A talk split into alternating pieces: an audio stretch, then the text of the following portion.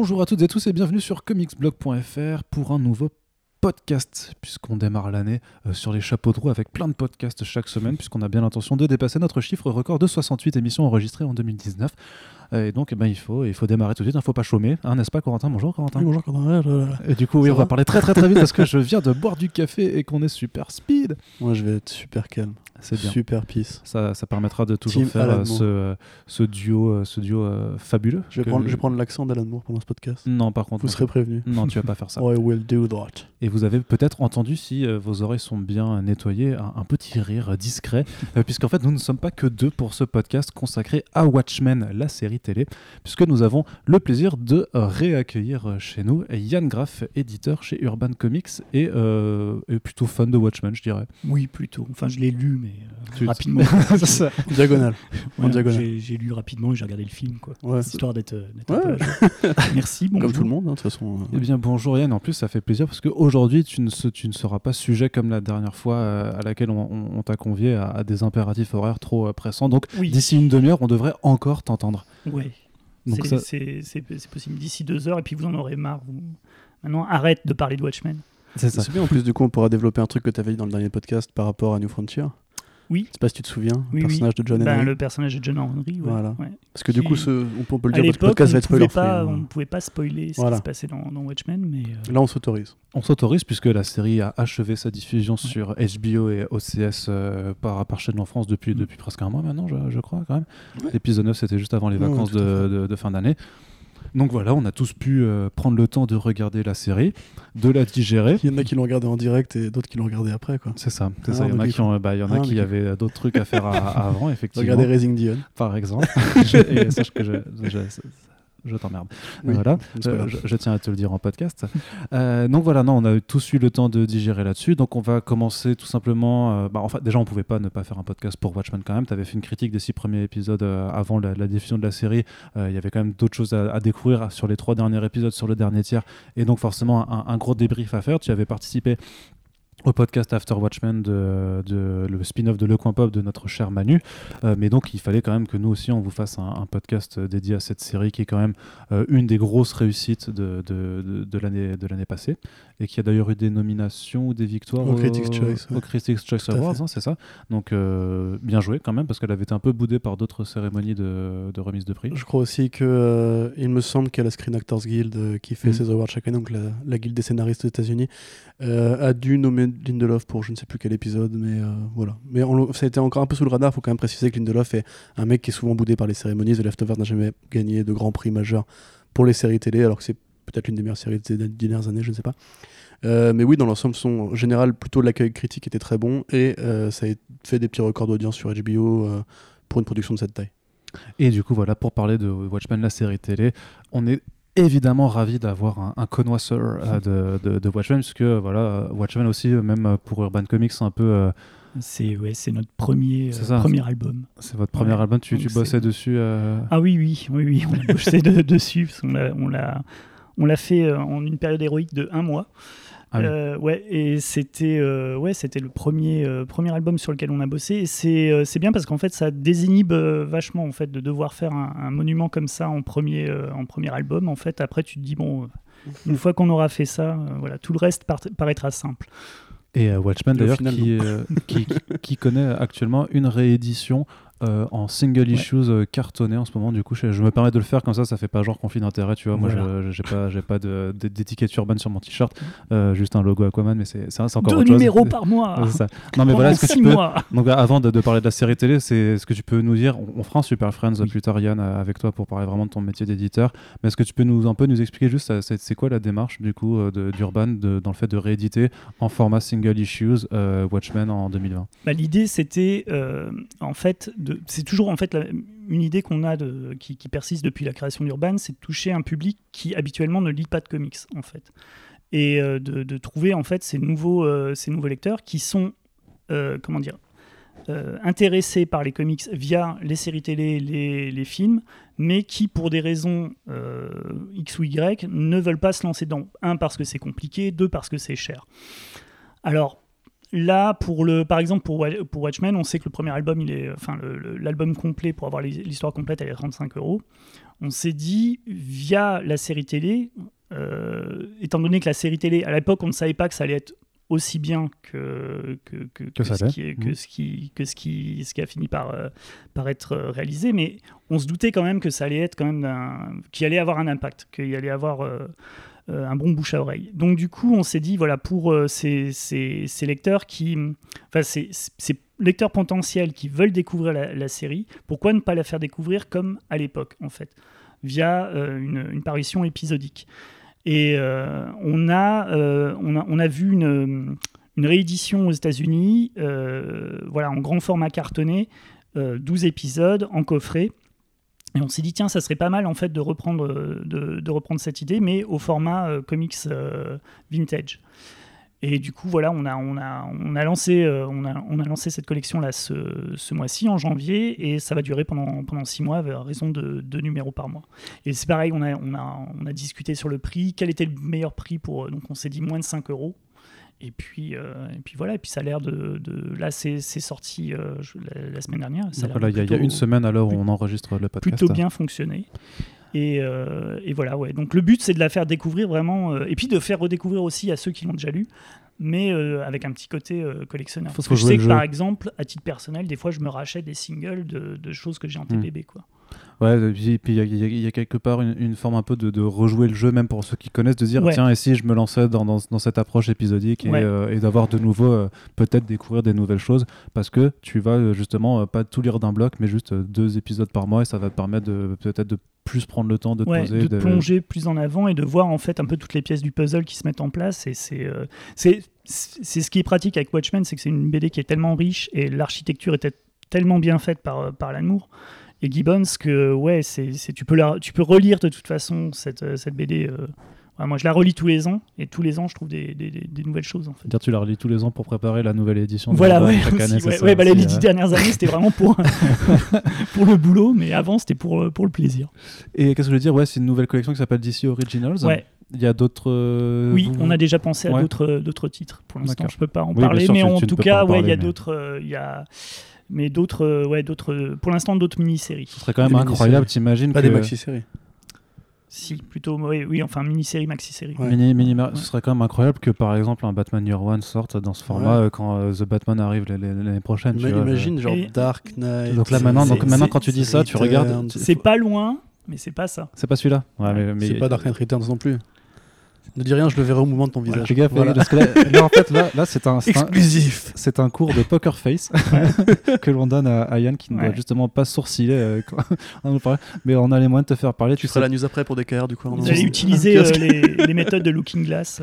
Exactement. Bon, en fait, Voilà, le, truc c'est que tu ne sais pas ce que j'ai mis dans ton verre d'eau et euh, que, euh, on va le- tu vas le découvrir bien assez vite. Allez, allez on, on attaque maintenant le vif du sujet.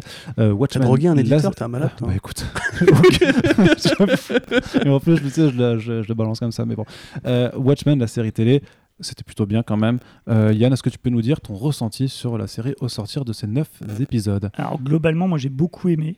J'ai vraiment trouvé ça euh, ouais, assez, assez, euh, assez impressionnant dans le, dans, dans le- en fait dans le, le- pour moi Watchmen c'était inadaptable. Euh, en- enfin même le, le- le film moi m'avait pas pas du tout euh, contenté en termes de D'accord. Malgré de- le travail de- euh, de assez casse par casse de, Zack Snyder. Ouais, mais il manque quelque chose qui, euh, qui est aussi un petit peu absent de la, série télé, mais on en parlera dans, dans- au cours de l'émission, qui m'avait dérangé. Et je, trou- ouais, je trouvais pas ça. en fait, je trouvais pas ça très, très efficace. Mais euh, l'idée de, situer ça voilà, 30 ans plus tard, l'idée de- de- d'essayer de, de faire une suite à Watchmen, c'est déjà, déjà casse-gueule. Mais euh, ouais, ils ont, ils ont essayé d'être respectueux de la forme et du fond de, de la BD. Il y a des choses que je trouve moins réussies que d'autres, mais globalement, je trouve que, vu le, vu le challenge, c'est assez impressionnant. Donc tu ressors sur un sentiment positif. Ah oui, bah, je l'ai même revu une deuxième fois. Le Donc, temps- ce qui m'arrive jamais, en plus, je suis pas du tout consommateur de séries télé. Je sais qu'il faut avoir le temps de, de se remater des séries comme ça Voilà. dans, un, dans, un, dans un espace, de- enfin dans un échelle de temps limité. Quoi. Voilà. Ok, très bien. Cor- Cor- Corentin, toi tu as aimé aussi, je crois. Ton, Bah, ta, ta- ta moi, critique était plutôt, euh, plutôt des bien. six premiers épisodes. Des six premiers épisodes. Mais c'est vrai que toi, toi tu fais partie des gens qui, qui ont moins apprécié le dernier tiers. On y reviendra aussi un petit peu plus en Tout détail fait, après. ouais. Parce Mais que bien sûr, bien sûr hein, je, vous- je vous l'annonce de suite et, et je te coupe euh, par la Ouais, même occasion. Euh, on va, f- voilà, la série elle est sortie, elle est finie. euh, donc euh, avant d'écouter ce podcast, euh, rattrapez la série sur OCS si, si ce n'est pas encore fait, puisque on va parler en long et en détail de, de tout ce qu'il y a dedans. Moi, en fait, si tu veux, justement, ça me pose question par rapport à, à ces choix que font les distributeurs, parce qu'en l'occurrence, on a eu les épisodes en avance grâce euh, à OCS, euh, merci les gars. Mais tu vois, justement, moi, en fait, j'ai vécu la série Watchmen comme un truc en 6 épisodes. Et un excellent truc en 6 épisodes, à la, différence de gens qui après l'ont vu euh, semaine par semaine, en vraiment en chapitré, comme un, comme un single, tu vois, typiquement. Voilà. Mhm. Et euh, en 6 épisodes, ce serait probablement ma série de l'année. En 9 épisodes, je trouve que c'est une bonne série, une très bonne série, euh, qui a fait ses devoirs, qui a, qui a proposé quelque chose d'intéressant euh, en 2019 et euh, pour l'industrie des adaptations de comics. Mais le problème, c'est que. Enfin, il y a deux problèmes. C'est déjà, moi, je trouve que. On en parlera tout plus tard, mais il y a des vrais problèmes philosophiques euh, de compréhension de ce qu'est Watchmen au départ. Et la- l'autre problème, c'est qu'en fait, je j'aime moi Lemon Lindelof pour être assez ouvert avec les lecteurs je suis pas spécialement client Euh, les Prometheus euh, voilà. Lost pour moi c'est une série qui a d'énormes problèmes parce que on peut on peut dire que c'est le voyage qui justifie que toutes les réponses sont dedans. Si on prend chaque euh, micro épisode chaque micro scène pour dire voilà tu vois la réponse elle est là. Ouais, pour un mec normal en fait si tu fais pas si tu l'as pas 40 fois en fait tu comprends pas et ça, je suis désolé mais ça marche pas. Par contre en parallèle euh, m'a fait découvrir la série The Leftovers. Et d'ailleurs, j'en avais parlé à plusieurs, Oui, oui, oui. plusieurs reprises, qui je trouve est vraiment peut-être la meilleure série Watchmen que la série Watchmen en fait. C'est-à-dire que c'est mieux foutu en termes de mise en scène, c'est mieux foutu en termes d'écriture. Le sentiment de traumatisme que je voulais retrouver était là. Il y a plus de place aussi, il y a plus Il y d'épisodes. a évidemment beaucoup hein. plus de place et euh, j'ai tendance, si tu veux, après, avec le recul, à voir Watchmen comme une sorte de série un peu rebond pour Lindelof qui a fait son chef-d'œuvre définitif, qui après, comme toutes les vedettes de la musique, doit faire un album génial après l'album génial et qui du coup fait un peu moins bien, très bon, un peu moins bien. Euh, j'aurais préféré plus d'épisodes, j'aurais préféré plus de saisons, j'aurais préféré un esprit anthologique à la Fargo qui était le modèle de qui l'a inspiré au départ. Euh, et surtout, c'est la fin qui me dérange. L'épisode 9, typiquement, me fait vraiment le, sen- le sentiment de l'épisode euh, 12 ou 13 de Daredevil saison 1, tu vois. Et euh, avec des limites, évidemment, c'est pas du tout comparable. Stephen The Knight et Damon Lindelof sont pas du tout les mêmes personnes. Mais euh, voilà, du coup, on va en parler évidemment, pourquoi, etc. Mais euh, moi, je suis content, mais il me reste un petit goût d'amertume à la ligne d'arrivée, tu vois. D'accord. Voilà. Et toi, Eh bien, très bien. Bah, moi, je suis satisfait de ce que j'ai vu. Tu veux Voilà, développer j'en ai peut-être entendu- Non, non, Si, parce si, que tu veux que- développer, non, non, tu je- vas développer un Non, peu. non, je pense que les personnes érudites de, de ce podcast sont en face de moi. Il y a aussi des gens pas que- érudits qui nous écoutent. Arnaud. Oui, oui, bah, je- mais justement, mais ils vont apprendre, ils vont faire comme moi, tu vois, ils vont vous écouter et ils vont en apprendre plus. Non, je dirais juste que moi, je rejoins un peu la, la vie de Yann sur le, le- sur le principe de euh, c'était casse-gueule de, de faire ça. Et euh, pour, vraiment, pour ce qu'il en ressort, ben ouais, putain de bon moment ciné. Euh, moi, euh, clairement, j'ai pas eu le temps de mater non plus énormément euh, de, de séries l'année dernière, mais j'ai pris du plaisir à la suivre euh, de façon euh, euh, régulière en fait, à, à attendre chaque semaine l'épisode, même si j'ai pris du retard par rapport à tout le monde, hein, parce que j'ai commencé avec trois semaines de retard, mais, mais j'ai quand même réussi à faire, à faire ce chemin et ça faisait longtemps, je veux dire, à part The, The Boys, mais je l'ai binge-watché, tu vois, mais ça fait, ça, ça fait très longtemps en fait qu'il n'y avait pas des séries comme ça où que tu dis, en fait, ouais, tu te cales, t'as as, ton moment épisodique vraiment cha- chaque, semaine et, et tu te laisses porter, et surtout que j'ai pas, enfin ça c'est très con, mais que j'ai pas regardé sans accélérer un seul moment, tu vois. Alors que avec le manque de temps et, et notamment le côté un peu c'est pour le boulot, parfois moi ça- ça- je, je mets en fois 1,5 pour juste pour rentabiliser le, le- le temps que je passe là. C'était vraiment je me pose devant euh, tranquillou. Je crois qu'il y a aussi juste pour euh, non j'allais dire pour The Mandalorian, mais on n'est pas censé y avoir accès encore, donc euh, je ne vais rien dire. Je n'ai pas regardé The Mandalorian. Tu vois déjà dans le futur, en fait. Ouais, tu c'est vois que tu es en mais- train mais- de regarder la que série vais- du voilà. Mandal- Mandalorian. C'est ça. mais- le truc, en- en- après, franchement, je suis juste une parenthèse, ça va être très bizarre parce que pour, pour l'arrivée en Disney Plus en France, ce sera pas du tout comme euh, aux États-Unis parce qu'il y aura tout dispo d'un bloc. Ils vont pas. D'accord. Enfin, je, Ok, enfin, je pense tu, pas. euh, Tu, tu, tu pourras binge-watcher toute la. Bah, toute bah, la je saison. pense parce que y a- y a- y a- enfin, ce serait stupide euh, pour Oui, l'arrivée de- de, Disney en fait de dire attendez les gars euh, la série a été diffusée il y a 6 mois mais du coup on va encore vous la faire semaine après semaine pour l'arrivée en France ce serait très bizarre mais euh, mais voilà enfin bref donc non par contre c'est clair que moi un des trucs auxquels je m'attendais dans, dans Watchmen et que je n'ai pas eu mais c'est pas grave c'était je pensais que de la même façon que Watchmen a un discours un peu sur sur le comics et sur ce que le genre super-héros dans le comics enfin apporte je pensais que euh, Watchmen la série télé pouvait aussi euh, avoir un réel discours sur ce que la série télé de super-héros est devenue, mais au final, c'est pas du tout cette approche-là, parce qu'il y a un côté euh, bah, beaucoup plus ancré dans dans le social en fait, dans, dans, dans le sociétal, que sur, le, le- sur la fiction. Il y a, il y, a, il y a un regard quand même sur les héros de pop culture. Il y a un Oui, regard carrément. sur, le, sur, les, sur le- comment tu traites les super-héros aujourd'hui, euh, que ce soit en, en cinéma et, en, et euh, à la télévision, pas forcément que sur la télévision. Mais il y a un regard sur euh, ce, que, ce signifie aujourd'hui la mode des super-héros et sur quoi elle tend. Mais euh, euh, il y, a, y a quand même un petit aspect de, de Watchmen qui est consacré à ça, c'est euh, le, le show à l'intérieur du show, qui est American Hero Story. Ah, pas faux.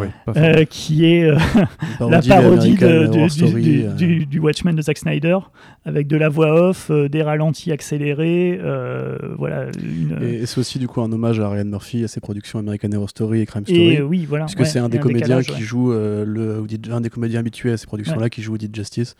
Et oui, il y a ce côté. euh, et puis même le, la récupération euh, commerciale, même du Dr Manhattan au Vietnam, par exemple, où euh, tu vois, il y a justement un dessin de Dave Gibbons dans un vidéo store. Et en fait, on t'explique que justement, ça a inspiré après des fictions et tout. Mais c'est vrai que c'est plus le sujet des premiers épisodes, en fait. Et le merchandising qui va avec le Dr. Manhattan, par exemple, au Vietnam, en fait partie.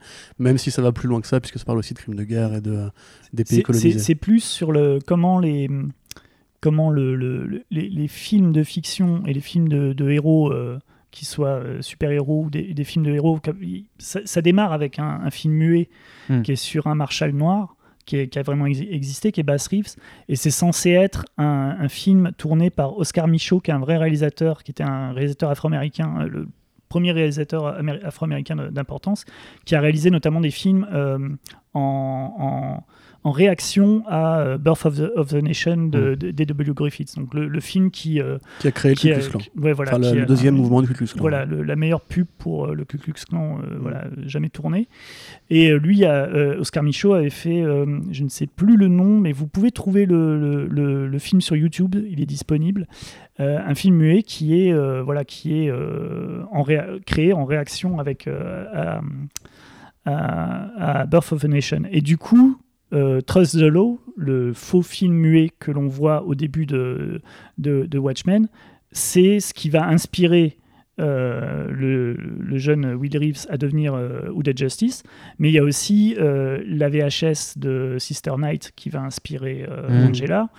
Il y a le, on parle à un moment donné de, du, du film de Steven Spielberg qui s'appelle Pale Horse, donc qui est un, film sur le, le- l'explosion de, donc du poulpe, du poulpe euh, extraterrestre à Manhattan, qui est censé être réalisé par euh, Steven Spielberg dans les années 90, qui est censé avoir eu euh, plein d'Oscars, enfin avoir cartonné au, au cinéma, et qui euh, la, la- la- la femme qui en parle c'est, euh, dit que le film a été tourné en noir et blanc et qu'il y a une séquence avec une, une petite fille qui est, euh, qui est habillée en rouge.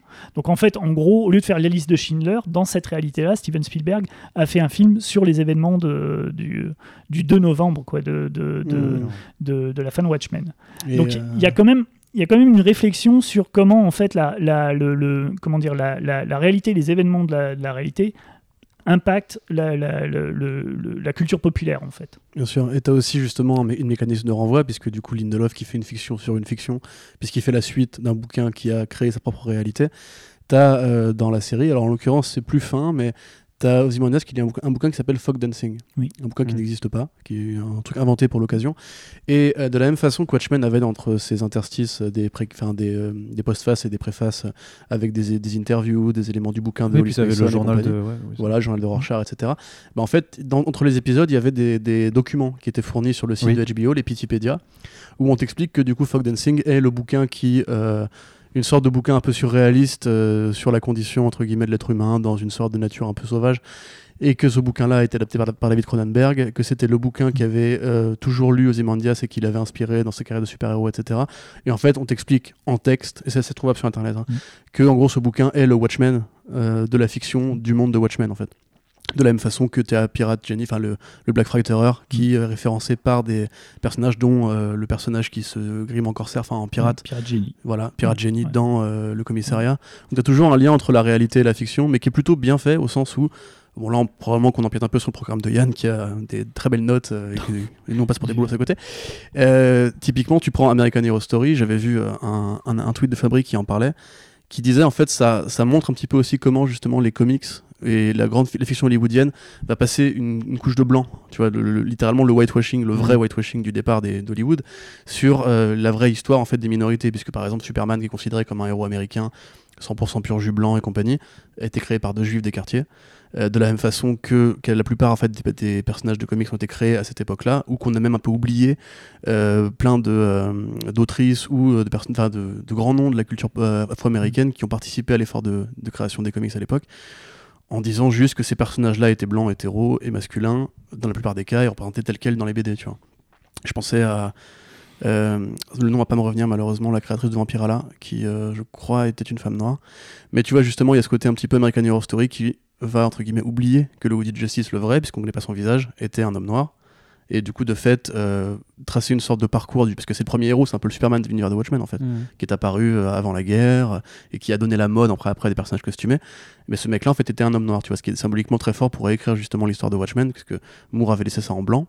Euh, les- enfin, c'était une sorte d'athlète euh, d'origine euh, allemande, mais c'était Ouais, pas très sûr, en fait. Il- ouais, c'est, Hollis Mason dans, dans son bouquin qui, euh, qui dit qu'il a, il a trouvé bizarre qu'après la disparition de, de Wounded Justice, après la dissolution des Minutemen, ils aient retrouvé le cadavre d'un, d'un lutteur qui s'appelle Rolf Müller et qui est qui visiblement euh, était un agent, euh, un agent soviétique euh, infiltré sur le, sur le sol américain. Ils l'ont retrouvé assassiné.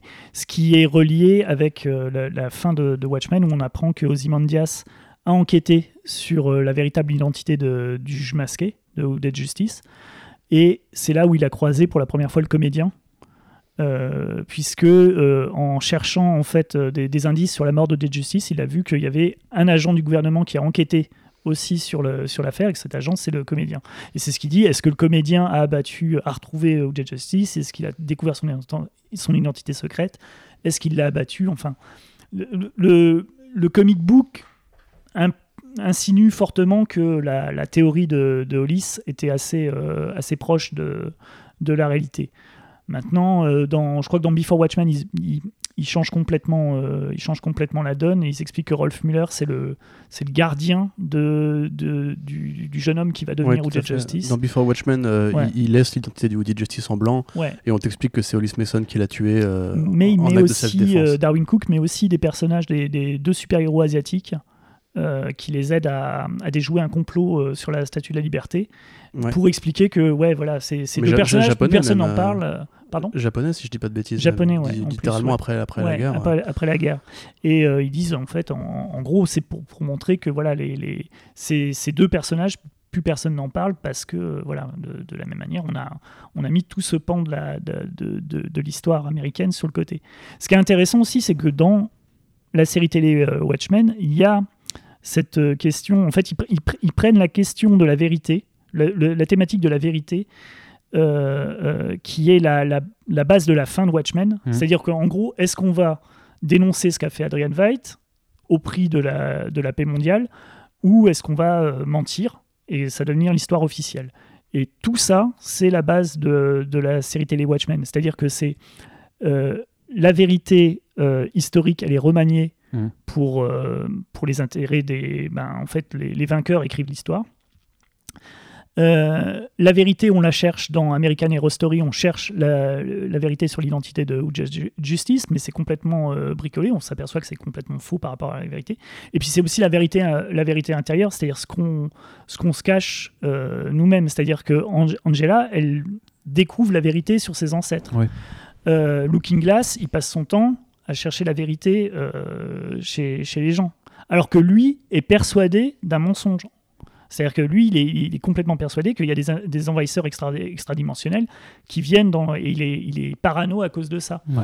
Et ce qui est intéressant, c'est que le tandem entre euh, Angela, donc Sister Knight, et Looking Glass, c'est vous avez euh, le meilleur détecteur de mensonges du monde.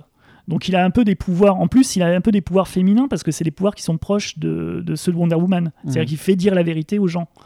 Et vous avez à côté, vous avez Angela, qui elle est plus un personnage en fait qui est euh, qui est euh, euh, en fait elle est plus proche de Rorschach dans le dans le premier dans, dans le premier Watchmen en fait elle est assez brute elle est assez et elle arrête pas de mentir on Ouais. s'aperçoit qu'elle arrête pas de mentir et c'est c'est assez fort quand vous revoyez la, la série elle a une aisance à raconter des bobards qui est énorme. C'est-à-dire que quand elle a le coup de fil, euh, quand elle a récupéré son, son grand-père, elle ne sait pas encore que c'est son grand-père, mais elle a récupéré au pied de l'arbre où le, le- chef de la police s'est pendu. Euh, elle, le, récupère, elle le ramène à la base secrète, elle a un coup de fil, on lui annonce la mort du, chef de la police, et là elle feint l'étonnement, elle feint de découvrir en fait que, que son, son, son supérieur s'est fait tuer. Et pendant toute la série, ce qu'on apprend dans le septième épisode, c'est que en fait depuis le début, elle bidonne tout le monde sur le fait qu'elle est mariée à, à Dr Manhattan. C'est ça, c'est qu'elle vit. toute sa vie n'est qu'un mensonge Toute sa pour vie les autres. Ouais, euh. voilà. C'est-à-dire que non seulement il y a un mensonge sur ses origines, son grand-père, euh, enfin, c'est- il y a aussi le, le côté, euh, le- comment dire, le, le fruit tombe jamais loin de, de l'arbre, mais euh, son Mhm. grand-père a passé sa vie à mentir. En fait, il a, il a menti sur sa sexualité, il a menti sur sa couleur de peau. C'est, et ce qui est intéressant, c'est que la, la méchante, entre guillemets, dans, dans la série s'appelle Lady True. Donc True, Mm. vrai. Enfin, c'est, il y a, il y a, il y a, il y a quelque chose comme ça en fait de qui revient constamment dans, dans la série télé que je trouve assez fort et qui, qui, qui fait en fait la, quand on revoit la série une, deux- une deuxième fois, qui est assez, euh, qui est, qui est assez étonnante en fait, qui est assez, euh, as- assez bien pensée. Après, je suis d'accord que euh, c'est, c'est le, le- le contrepoint de de ce que je viens de dire, c'est que je trouve aussi que dans les derniers épisodes, on, on a un problème qui est le problème de l'ambiguïté morale et de l'ambiguïté en fait euh, qui est à la base aussi de Watchmen et qui là devient beaucoup plus euh, en fait on, rentre dans quelque chose de beaucoup plus manichéen dans les trois derniers épisodes. Et qui laisse pas non plus la, porte ouverte à, plus de, de- de- Enfin, qui laisse pas de porte ouverte. Parce que la fin de Watchmen était ouverte. Et tu permets d'imaginer quand même un ensemble de possibles par rapport à qu'est-ce que le monde euh, post-Poulpe Ouais. euh, va, va pouvoir donner. Euh, alors que la fin de la série Watchmen, à part un élément où on peut se dire, bon, qu'est-ce que, cette, euh, qu'est-ce que Angela va faire euh, Est-ce qu'elle si- tombe dans la si elle a flotte bien, voilà. ou est-ce qu'elle Ça, ça, fait, ça fait dessus très Inception la fin, vraiment pour le coup. le Ouais, plan final, et j'ai euh, j'ai pas trouvé ça super efficace. bah, c'est c'est attendu, euh, c'est c'est très attendu. Voilà. Quand tu vois le plan du, du, du pied qui va se poser sur l'autre, c'est on va pas savoir si, euh, si ça marche ou pas, quoi. Ça, ça c'était attendu. Mais voilà, mais, mais c'est vrai qu'à à part de ça, toutes les autres portes sont, sont- fermées au final, puisque grosso modo, bah, on. Je dirais oui et non parce que tu as quand même le fait que à, la fin de à la fin de, de, de, de la série télé, tu as quand même le fait que Laurie et Looking Glass euh, embarquent euh, Adrian Veidt. Mm. Donc la vérité va être, euh, va être révélée. Et non seulement la vérité va être révélée, mais elle va être révélée aussi par rapport au président. Donc là, on est aussi sur la situation, euh, la, situ- la situation. Je euh, pense qu'elle dire, qu'elle- euh, compte vraiment le faire. ah bah c'est ce qui est dit dans le, c'est qu'elle arrête et que, enfin, elle Ouais, arrête elle- elle Adrian l'arrête, et puis elle bon, dit euh, euh, tu vas répondre de, de tes crimes. Et Mais ce rien n'empêche à Adrienne de, de la matrixer après, de, de la convaincre de faire Oui, mais c'est, ce que je veux dire, c'est que le, cette question-là, elle est déjà dans, le, dans, dans la BD, parce que tu peux dire, en fait, une fois que, que Seymour, là, au, au New Frontiersman, ouvre le, le, le- comment dire, le, le- le journal de Rorschach, il peut se passer plein de trucs. Ouais. C'est-à-dire qu'il peut virer le, journal en disant non, on passe pas ça, et puis on passe une, une autre lettre de, de, de timbré. Ou il peut publier et euh, tout le monde dit non mais c'est n'importe quoi, c'est complètement parano. Enfin, publier le, le- le journal de. Rorschach et tout le monde se dit c'est complètement parano. Ou il y a des enquêtes. Enfin, il y a, il y a plein de choses possibles qui peuvent. euh, Mais ce que je trouve la différence entre le, final de, de, de, de- la BD et le final de la série télé, c'est que le final de la BD est sur une question morale et sur, une question en fait philosophique. C'est-à-dire en gros, le plus petit geste euh, que tu fais en fait dans, ta journée peut avoir un impact euh, énorme. En gros, c'est ça. Et le personnage le plus insignifiant de la BD peut devenir le personnage le plus euh, le plus important en fait. Pour le que reste c'est- du monde, ouais. c'est vraiment un c'est c'est c'est un- c'est même pas un personnage de seconde zone en fait dedans il enfin tu le vois sur trois pages quoi c'est Mm. et ça devient le mec qui tient le monde dans ses mains en fait le, le destin du monde dans, dans, dans ses mains dans, euh, dans dans la série télé on finit déjà sur le personnage principal et puis on- en plus on finit pas sur une question morale c'est à dire que en fait le, le- la vraie question ça aurait été est-ce qu'elle avale le- l'œuf ou pas, ouais. tu vois? C'est t'as le- t'as tous ses pouvoirs à portée de main, est-ce que tu l'avales ou pas? Et puis là, en fait, là, c'est en, en, en 10 secondes, c'est fini. Quoi. Elle retrouve l'œuf, elle l'avale.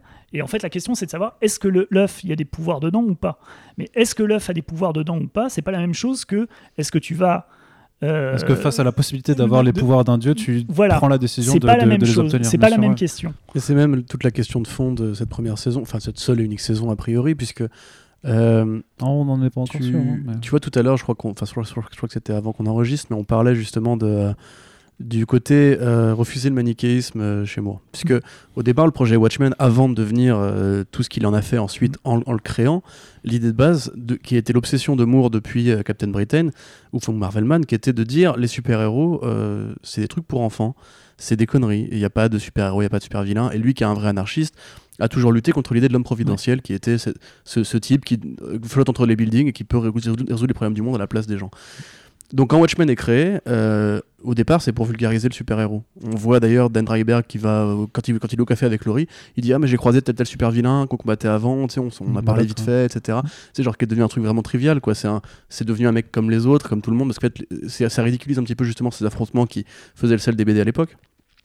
Et en fait, moi, ce que je pense que Lindelof a essayé de faire au début, euh, dans sa critique en fait de, de l'état policier, c'était en fait de. Parce que si tu regardes bien les, les- les super-héros dans la série Watchmen, c'est les flics. Ils sont masqués, ils sont Mhm. tout puissants, euh, ils cassent des gueules de manière assez violente. Et justement, on peut même tirer des parallèles très évidents. Looking Glass, Rorschach, euh, Sister Night, Rorschach aussi d'ailleurs. Il y a beaucoup de Rorschach. Et le fait est qu'en fait, justement, on te montre une sorte de dystopie d'ultra-gauche où justement un mec bienveillant, mais qui, l'enfer étant pas de, de bonnes intentions, comme dit souvent Arnaud, euh, a essayé de faire une sorte de, de monde idéal qui, du coup, est devenu une dictature où justement la, la masse concernée par les problèmes de société va essayer de se rebeller et de créer son propre culte. Euh, et en fait, tout l'enjeu de la saison 1, c'est de créer une nouvelle gouvernance. C'est-à-dire que c'est de recréer l'homme providentiel. C'est ce que veut faire Keane, c'est ce que veut faire la fille de Lily ouais. True, et c'est ce que veut faire après, ce que va faire Sister Night ensuite. Mm. C'est-à-dire qu'en fait, justement, il- toute la problématique est inversée. C'est-à-dire que du coup, en fait, on a, on a viré les super-héros, on a fait des flics des super-héros, au sens où justement, ils vont euh, faire le bien en ne respectant pas la loi. Mm. Et c'est un peu tout, tout le principe. On leur met une armée de super-vilains qui eux-mêmes sont masqués, donc on a recréé des super-vilains aussi. Et du coup, on voit que ça ne marche toujours pas. Sauf qu'au lieu justement d'essayer de tuer cette figure-là et de dire il faut revenir à une sorte de, de pacification, il faut revenir aux idées, il faut revenir à, à l'humain en fait, ce que voulait faire Moore au départ, on revient à euh, il nous faut un dieu, il nous faut un dieu vengeur, il nous faut un dieu bienveillant, il nous faut un Il faut une dictateur, déesse. il nous faut une déesse, voilà justement. le- Ce qui est, ce qui est ouais. techniquement, du coup, est une trahison totale de- du message de Moore. Alors. C'est pour ça que la, pour ça que la question pour moi, ça aurait été plus est-ce que je prends l'œuf ou pas? Parce que ça, Mm. ça aurait été euh, Oui. ça, ça aurait été une vraie question en fait. Euh, ayant vu euh, Joe Keane qui voulait euh, donc in- instaurer son, sa suprématie blanche via les pouvoirs de Dr Manhattan ou Lady True qui veut instaurer son son son, son déli- son- en fait elle veut remplacer papa hein. Oui, un délire ça, égotique elle- de son- maître son complexe monde. transformé en, en- voilà en- Donc son en papa complot. qui est, ce qu'on peut spoiler. Ozymandias. Ozymandias. Je l'ai dit hein, déjà. ça. Ouais. Je dis la fille d'Ozymandias. Ah pardon, ouais. Ouais, c'est pas grave. mais euh, mais mais son, son voilà, euh, ayant vu ces deux-là complètement cintrés et essayer d'imposer leur, leur loi, on peut se dire, ouais, enfin, qu'est-ce qui me dit que moi, je ferais mieux que, enfin, je serais euh, moins égoïste que, que ces gens-là, tu vois, il y a- il y, a une vraie question à poser. La question est, la question, elle est, elle est, elle est passée à la trappe, elle est surtout passée à la trappe sur l'autel de d'autre chose qui n'est pas euh, très mourien pour le coup, qui est une espèce de, de de côté euh, sentimental, un peu du sentimentalisme, un peu là pour le coup très, très américain. Oui, très clairement. C'est-à-dire euh, le côté euh, ah le, le- le- mon mari est, mon mari est mort, je regarde euh, le- la mort de mon mari des yeux en larmes, on s'avoue notre amour pour la pour la dernière fois. C'est très là pour le coup c'est très mélo, c'est très euh, hollywoodien. Enfin c'est le moment, euh, c'est il tire retourne dans sa scoop. Ouais, bien soucoupe, sûr. quoi. ouais. C'est, il y a pas le, il y a pas ce. Et pourtant, dans la série télé, tu as des, des moments qui sont beaucoup plus proches de de l'humour noir et de, de la vision un peu cynique de, de Moore, qui est par exemple ce qu'on ce qu'on disait tout à l'heure, cette mort-là, elle a pas, elle a pas, elle a pas de rapport avec la, la mort de la grand-mère qui qui vient récupérer la, la petite fille. C'est pas drôle, mais ça me fait rire quand même à, à un certain niveau parce que c'est tellement brutal. Elle est, elle est atroce cette mort. En fait, elle vient chercher sa petite fille. Elle la met dans le taxi, elle repasse derrière le taxi, et là, elle a une crise cardiaque, elle tombe raide morte. Et c'est c'est la brutalité de la chose, et, et je trouve là, pour le coup, très proche d'Alan Moore. C'est-à-dire qu'en gros, c'est même tes meilleurs plans, c'est ce qui se passe avec Ozymandias, c'est ce qui se passe avec n'importe quel personnage dans Watchmen, c'est que même les meilleurs plans, même ce que tu penses être voilà, certain et, euh, et avéré, euh, peut s'écrouler du. euh, C'est le même principe que voilà le, la, personne qui marche sur la montre de, de John Osterman et puis voilà qui, en, qui, Mmh, bien sûr. qui fait que voilà va y avoir un, un dieu sur terre quoi. Mais il y, a- y même une sorte de, de causalité un peu, un peu déterministe, puisque c'est en mourant qu'elle la met sur la route de tout ça, où en fait elle va retrouver le mari donc de sa grand-mère qui se trouve encore être en vie, enfin pardon, le, le père de sa grand-mère qui se trouve encore être en vie. Et justement, on a une sorte de rapport un peu ironique, puisqu'au final, tout commence par le Vietnam. le pays où Dr Manhattan est considéré comme une sorte de, de dieu vengeur, enfin justement de, de, de fléau tombé du ciel. Et par exemple, tu vois, moi ça c'est un reproche que j'aurais à faire à la série. Je trouve que cet épisode-là est vraiment très bien justement dans les flashbacks où on voit la vraie Uchronie en fait, euh, telle que c- les choses ne sont pas passées. Les États-Unis ont gagné le Vietnam. Le Dr Manhattan est à la fois célébré comme un événement heureux par les colonisateurs et comme un meurtrier de masse par les, les colons, par les colonisés, pardon. Mais euh, on y passe assez peu de temps. Alors que justement, ce serait un truc que je pense Moore n'aurait pas renié, tu vois. Ce côté justement, oui, ce mec qui a tous les pouvoirs, qui est tout puissant, du point de vue des États-Unis, c'est un héros, mais du point de vue du reste du monde, c'est une menace. Ah mais je trouve ça, moi, je trouve ça pas mal justement dans la dans, dans la série télé. Je trouve que on, on a quand même, euh, on passe quand même pas mal de temps. Et puis c'est surtout c'était un point, euh, c'était pas un point noir de la BD, mais c'est un, un point qui n'était pas très abordé en fait. Ce qui était devenu le Vietnam après le après la, la victoire était pas pas du tout pas abordé. du tout, pas du tout. Et c'est intéressant en fait la façon dont ils l'ont développé en expliquant que non seulement c'est devenu un État de, de- des États-Unis, c'est devenu Ouais, le tout à 51e fait, ouais. État, mais en plus dans les Wikipédia, tu apprends que euh, c'est là où pas mal de la, de la communauté euh, afro-américaine se sont, euh, sont, sont venus en fait vivre au, Vietnam parce que en fait il y avait des opportunités de job et puis parce que le, le, le racisme était moins présent. Donc, ce qui explique aussi pourquoi tu as euh, les parents de, Angela. Donc, ils ont quand même pensé, la, la- tu vois, le, le- le- le- le côté, euh, le côté qu'est-ce qui se passe après Mm. sur, euh, sur le Vietnam. Et puis, il y a quand même le personnage de Lily Trou qui est issu de, voilà, de ce. de Oui, ce- mais enfin son, son background, elle n'a pas de background en fait d'ailleurs, c'est juste on t'explique que c'était la, la, la- la servante qui était là au, bon- au bon moment, au bon endroit pour se- s'injecter. Et pareil d'ailleurs, typiquement, le, on pourra en parler de ça aussi, ça, l'intelligence l'intelligence de Lady True qui est un héritage du sperme de son père, qui est quand même...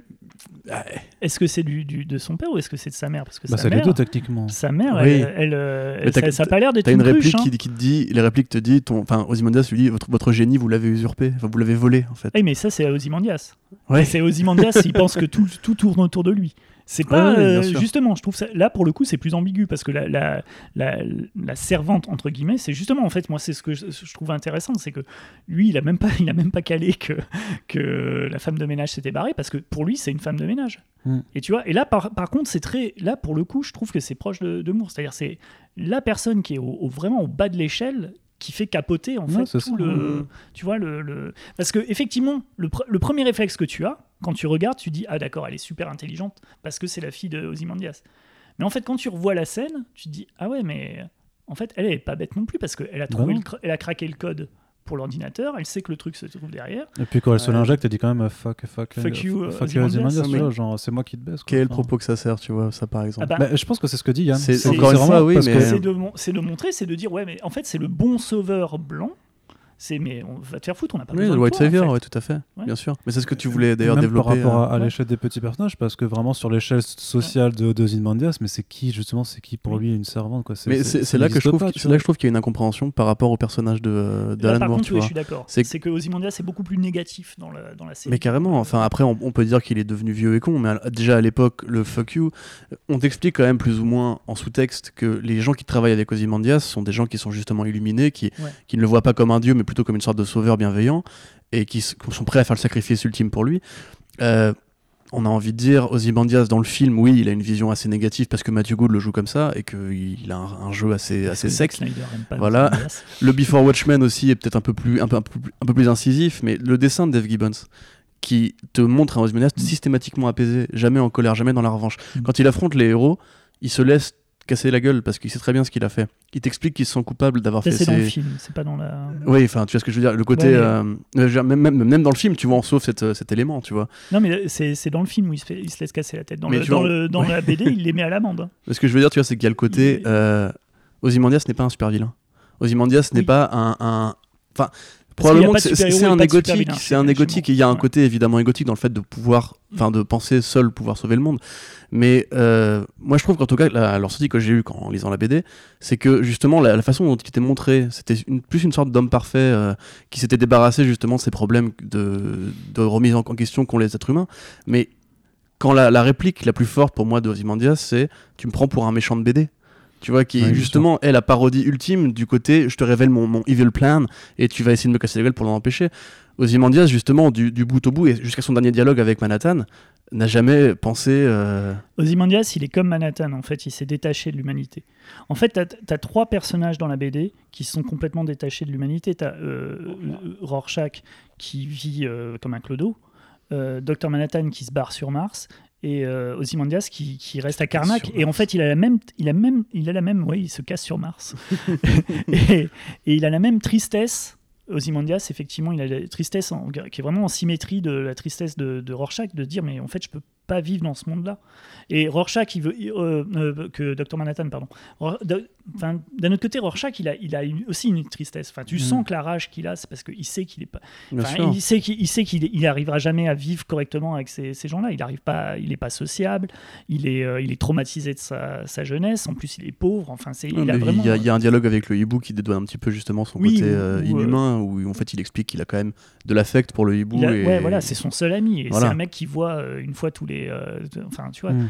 Et Ozymandias, il a ce même truc avec, avec Dr Manhattan que il, il- il- il a, en fait, il a, il, a, il a un regard qui est pas loin d'être celui de, de Dr Manhattan, où Dr Manhattan dit de toute façon entre des fourmis noires et des fourmis rouges, moi, pff, Mm. enfin les, les humains, c'est comme ça, enfin c'est comme ça qu'il les voit. Et Ozymandias, c'est pareil, mais il est triste parce qu'en fait, il se rend compte que euh, les gens sont pas aussi malins que lui.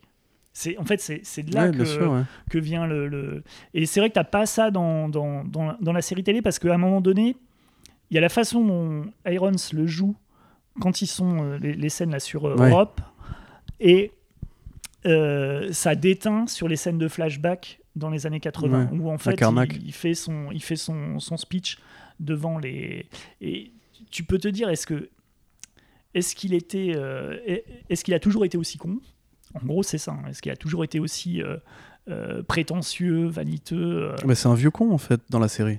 Ou est-ce que euh, il a il a pété les plombs au fur et à mesure de la de, de, de ces séquences? La, la façon dont il présente les choses à Robert Redford justement te laisse quand même sous-entendre que le mec est déjà quelqu'un de très égotique. il a pété un plomb à partir Voilà. du moment où son plan a réussi. Voilà. Parce que tu, tu peux pas vivre avec l'idée que tu as tué euh, la moitié de New York, même si ce que tu as fait, euh, tu vois. Et ça, justement, c'est on revient au, au côté manichéen et très américain.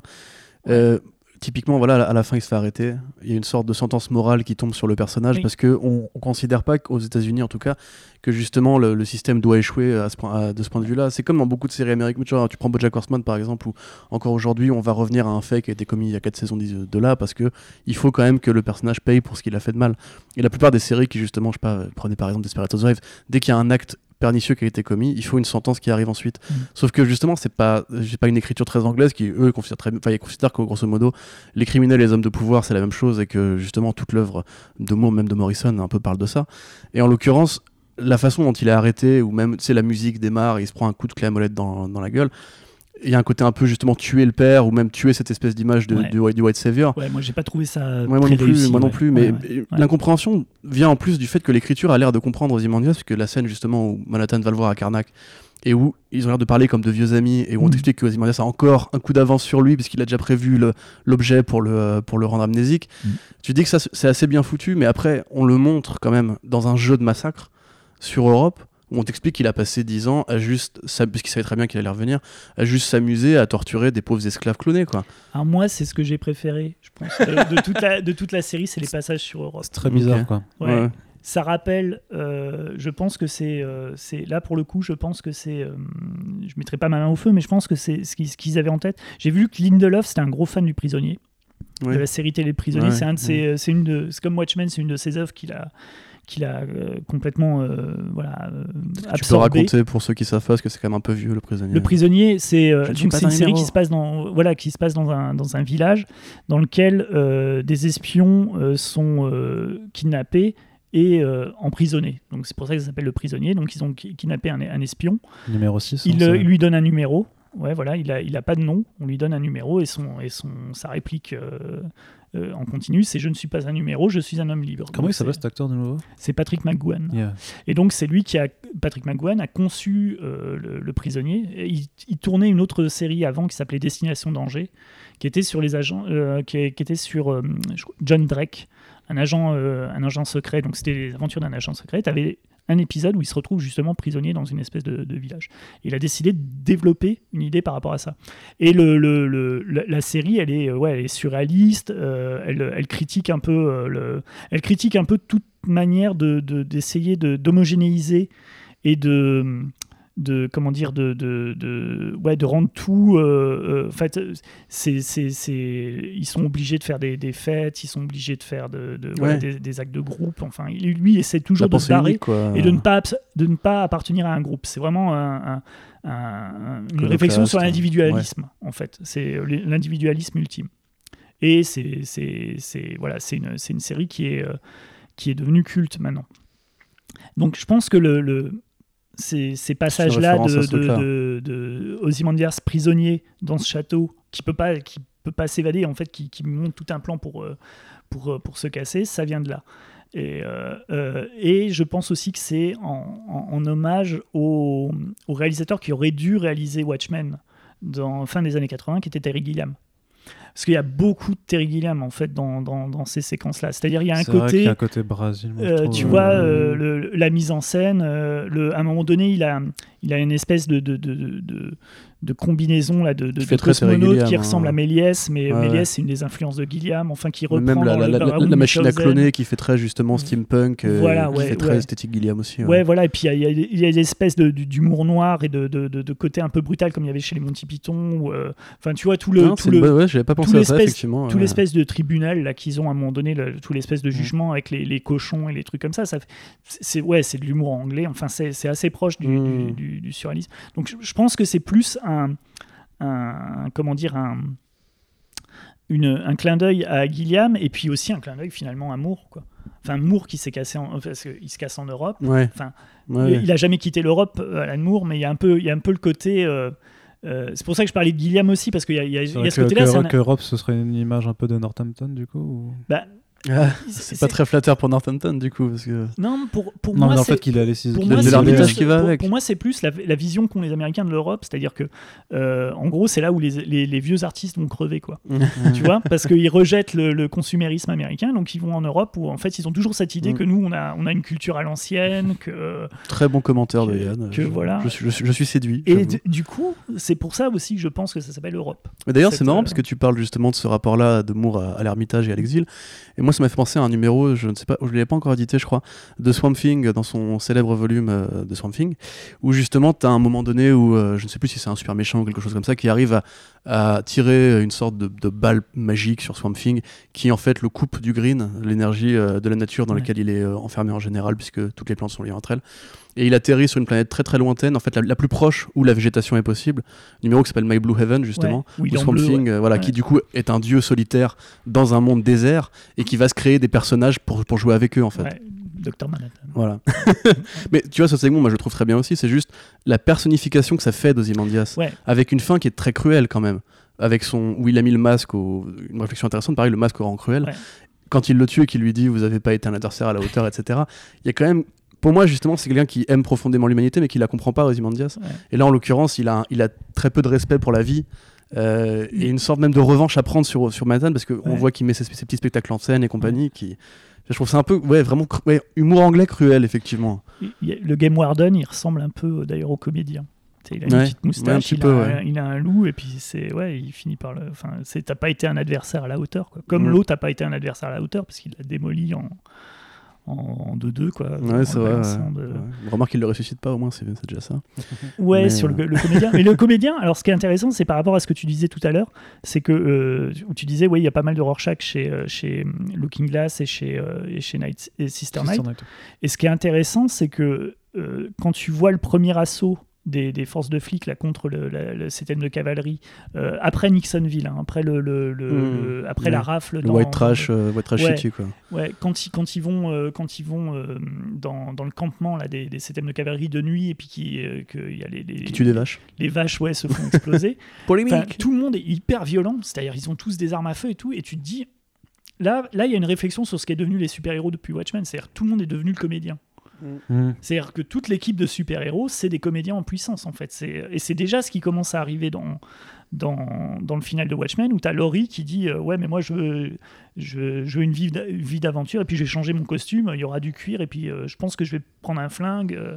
tu as, aussi le changement qu'il y a eu, en fait, sur les, sur les, sur les aventuriers costumés, qui deviennent plus violents, en fait.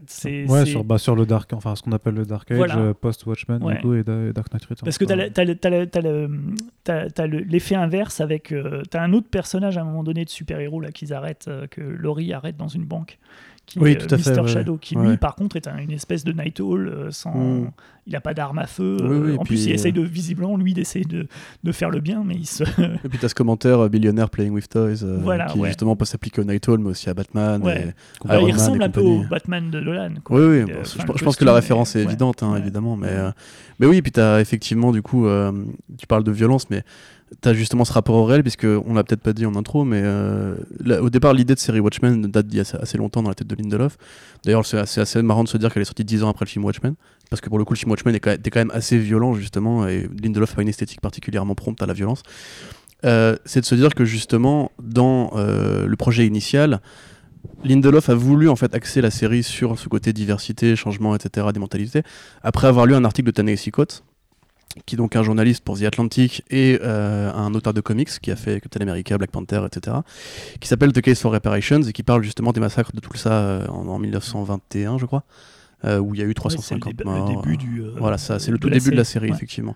Et honnêtement, en fait, toute la série, justement, ce qui est d'ailleurs assez paradoxal, et moi j'avoue que j'ai, quand la première scène, la première scène qui ouvre la série, c'est avec le contrôle, le contrôle de ce, cet homme de la 7 cavalerie avec ses salades, Ouais.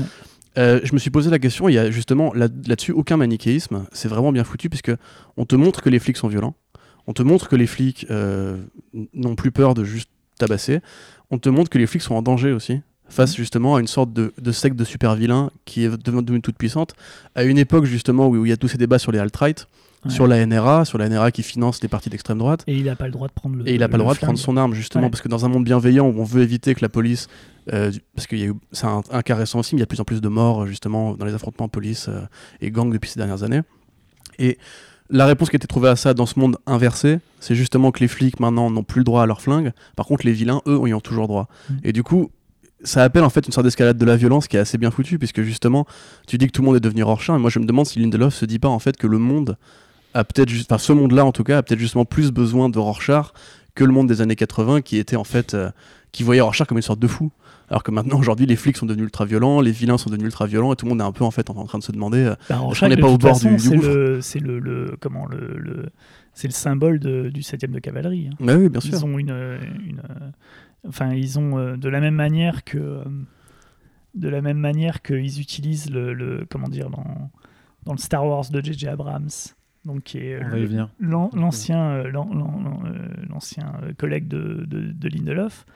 Euh, ils utilisent le, Le masque de le Vador. masque hein. de Vader Ouais. et le, le- les, les apparats de l'ancien de l'ancien empire pour créer un, un- un premier ordre. Ouais. En fait, ils, ils- ils reprennent les ils reprennent les symboles, ils reprennent le, le- le- le- de toute façon, ils reprennent les symboles de la de la de- des personnages de la, de la BD comme la série télé phagocyte la, la bande dessinée pour reprendre les, les symboles parce qu'ils placent des horloges un peu partout. euh, ils hiboux. essaient de refaire le, le- le smiley euh, Mm. Oui. euh, à plusieurs moments. Même Enfin, la goutte de sang sur le badge. euh, le- quand- Ouais. la goutte de sang Bah, sur ça, le ça, pour le badge, coup, c'est vraiment une mécanique de, de miroir euh, narratif, puisque le premier Ouais. chapitre de Watchmen fin- enfin, commence par ce crime-là, et le premier épisode commence Mais- par ce crime-là D'ailleurs, aussi. c'est c'est aussi une, une- une chose qui m'a déçu, c'est que le, tu, tu, tu n'as pas le côté. Tu démarres avec euh, un, un- Tu démarres avec une image et tu finis avec cette Ouais, même image ouais, ouais. que tu as dans, dans Watchmen où tu finis avec le smiley. euh. C'est vrai que la, la mécanique de mise en scène n'est pas la même au niveau des formes récurrentes ouais. et des symboles. Peut-être plus difficile à faire. C'est peut-être plus, plus compliqué. ouais. Oh, je, je sais pas. Hein. Je pense des- Ben, ouais, je sais pas. Ceci dit, tu as, des films qui arrivent. Je crois que Parasite, là, qui est, qui est- qui est Ouais. sorti il n'y a pas longtemps, je crois que tu, tu ouvres et tu fermes sur le même. euh, sur le même panneau euh, sur, euh, dans, le, dans les sous-sols de, de- dans, dans l'appart de, Mhm. Pour allumer les lumières. de, la, de la petite famille. Ouais. Ouais.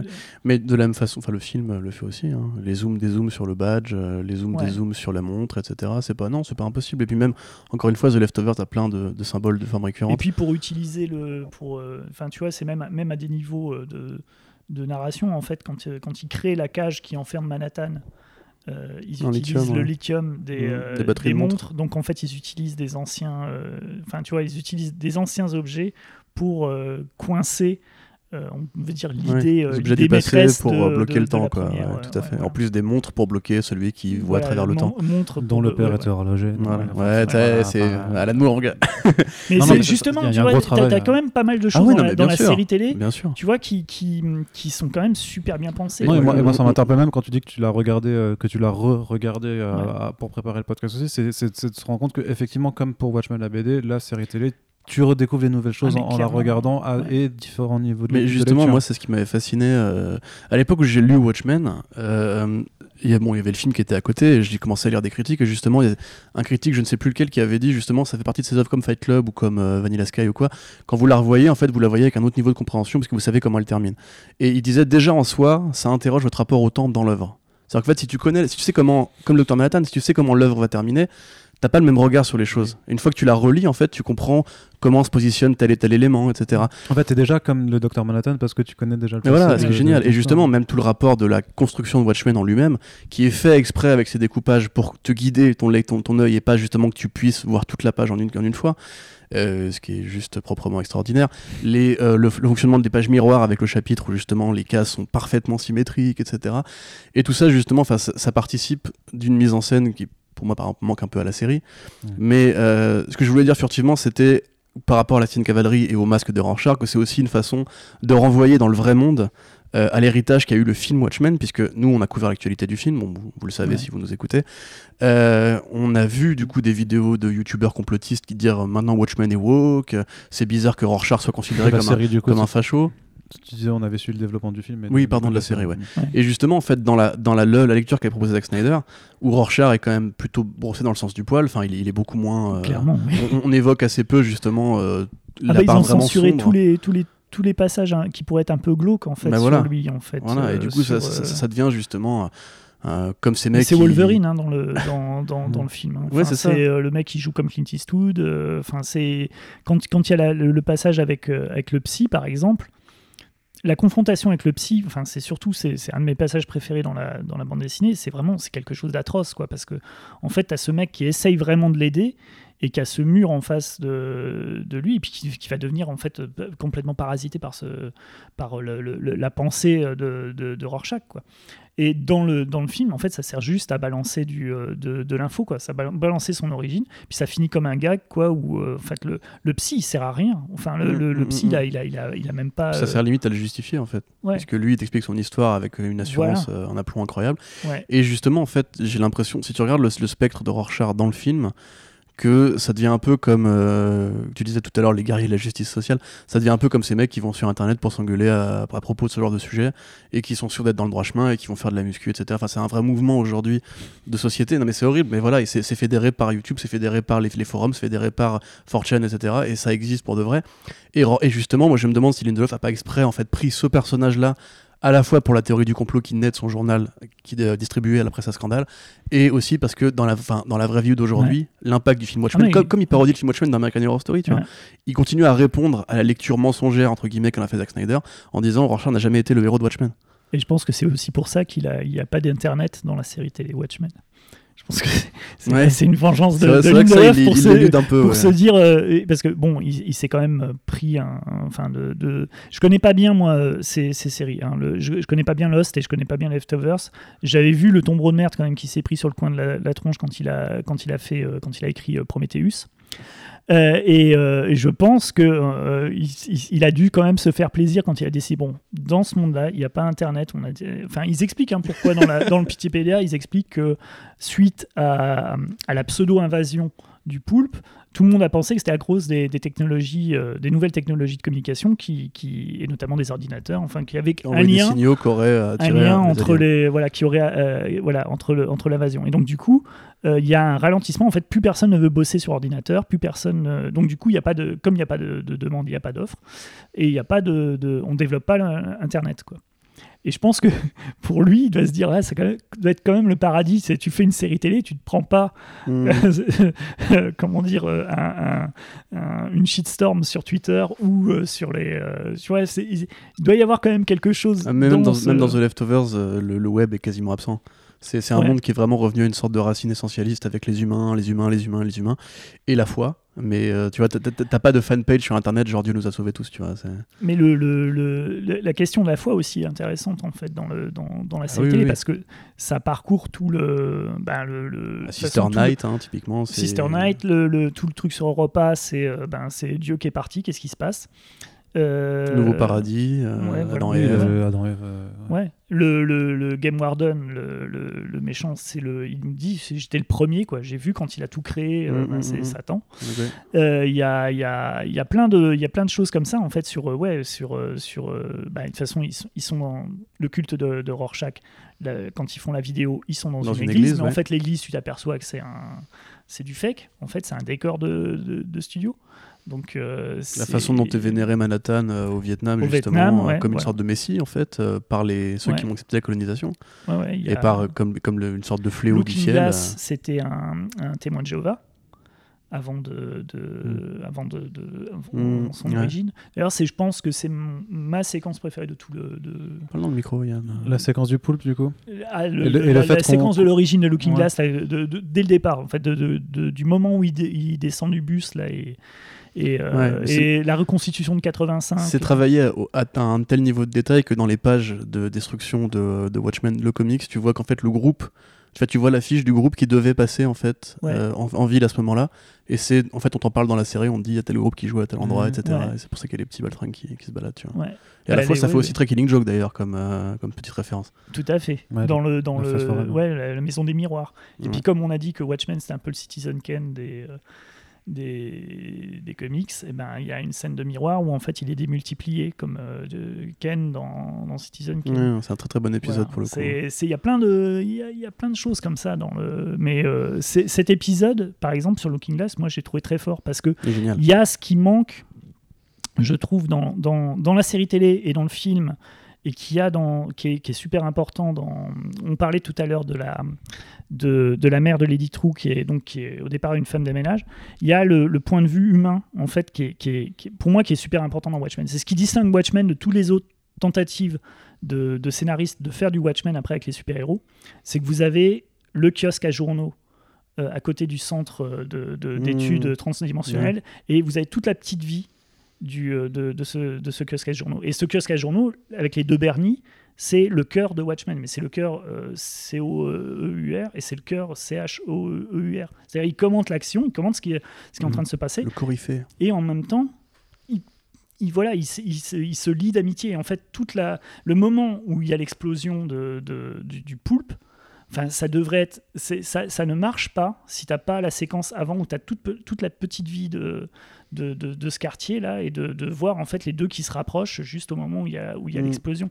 Parce qu'après, quand, tu, quand tu lis le, le, le 12e épisode, les premières pages, et que tu vois en fait tout le massacre avec toutes les, les- les- tous les tentacules, tu t'aperçois en fait que tous les mecs qui sont par terre, en fait, tu les connais. T'as le psy, t'as euh, le vendeur de, de, de genre. montres, t'as le vendeur de journaux, t'as le, le- la, la, chauffeuse, la chauffeuse de taxi et sa nana. Enfin, t'as as tous les personnages que t'as suivis. euh, T'as les deux inspecteurs Que tu suis depuis le début. Ils sont tous retrouvés au même endroit. Et donc, du coup, t'as une, une implication émotionnelle dans ce qui s'est passé. Et c'est ce qui manque, je trouve, dans la, dans la série télé, parce que quand ils refont le euh, le- le- l'explosion du poulpe donc qui est là euh, Hmm. des, des surgelés qui tombent du, euh, du, du ciel Ouais. ça tombe sur des personnages dont tu te fous, quoi. Excepté, à l'exception de, de Pirate Genie flics, et, de, ouais. et de Red Scare, qui sont des super-héros Et qui s'en sortent, en plus. Mais tous les mecs qui se prennent là de- du, du, du- du poulpe sur le coin de la tronche, ou le 7 de cavalerie qui se fait exploser par, euh, par Manhattan, tu t'en fous. Mais Tu tu- tu- t'as pas de. C'est un peu expéditif, mais en même temps, Voilà. ça, ça part du, euh, du, du problème général, je pense, du dernier épisode qui est trop expéditif. expéditif. C'est c'est exactement le bon. Mais justement, Donc tu parlais. on fait, euh, merde, on a beaucoup trop de personnages, on a beaucoup de, de, de plots potentiels qui peuvent en réchapper. Vas-y, on fait disparaître tout le monde, comme ça, t'avais des, personnages annexes, tu vois, t'avais ce personnage de la, de, de, de, de la femme qui, hum, Mm. qui manipule Looking Glass pour rejoindre la 7 de cavalerie. On n'en parle plus. Ouais. La prof Euh, au début de l'épisode 1. Ouais, euh, le- l'ex-femme de Looking Glass qui est dans un, un centre de clonage de. On n'en parle plus. ouais, voilà. Euh, même le pité, l'agent qui est avec. euh, Ouais, alors ça, euh, bon. Pour, pour- Complètement. pour moi, c'est une errance affreuse, puisque tu vois quand même Loobman dans la série, tu comprends que plus ou moins c'est lui. Oui. C'est un élément qui limite passerait pour du David Lynch, tu vois, en sens où on te met un élément qui n'a rien à faire a priori dans, ces- dans cet environnement-là, qui disparaît et qui ne revient pas. Et enfin, tu peux te demander, qui est justifié par le hors-champ en fait, par, le texte et compagnie.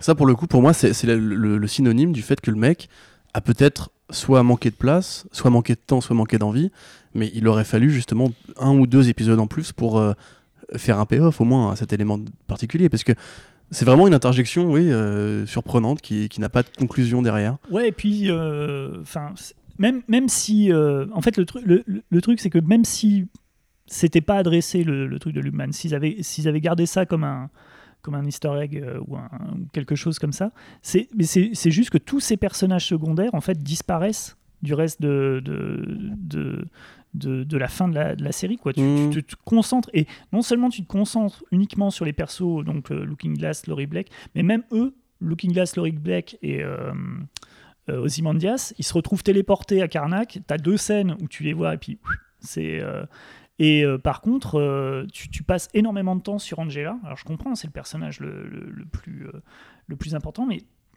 ça, ça fonctionne plus comme. euh, comme euh, ça, ça fonctionne plus en fait. Si tu prends la structure de Watchmen, ça fonctionne plus. C'est comme si à la fin de, de, de, de- de la BD, en fait, tu ne passais du temps qu'avec Rorschach. Quoi. c'est ça. Tu n'avais plus les, les fins de, de Laurie et de, et de Dan. Et, euh, Mais je trouve même que t'as- enfin, ça, ça tient, je, ça te- je tient te coupe juste Parce que moi j'ai pas suivi, mais Luman, on sait qui c'est? Ouais. C'est Pité, mais en fait, tu Pité qui l'apprends dans, dans le euh. Pitépédia. Tu Ah, l'apprends dans le Pitépédia du dernier épisode où ils disent euh, en fait, ils ont viré la- l'agent Pité. Et euh, t'as un rapport du mec qui, euh, qui, qui vide, qui vide son bureau et qui dit euh, ben, si vous voulez, chercher ces merdes, euh, il y a, euh, servez-vous, il y a des comic y a une collection de comic books, il y a une collection de je sais plus quoi, et puis il y a des bouteilles de, De lubrifiant. de, de lubrifiant euh, qui. Euh, Voilà. Ouais. Puis du coup. Mais tu vois, enfin ça c'est bref.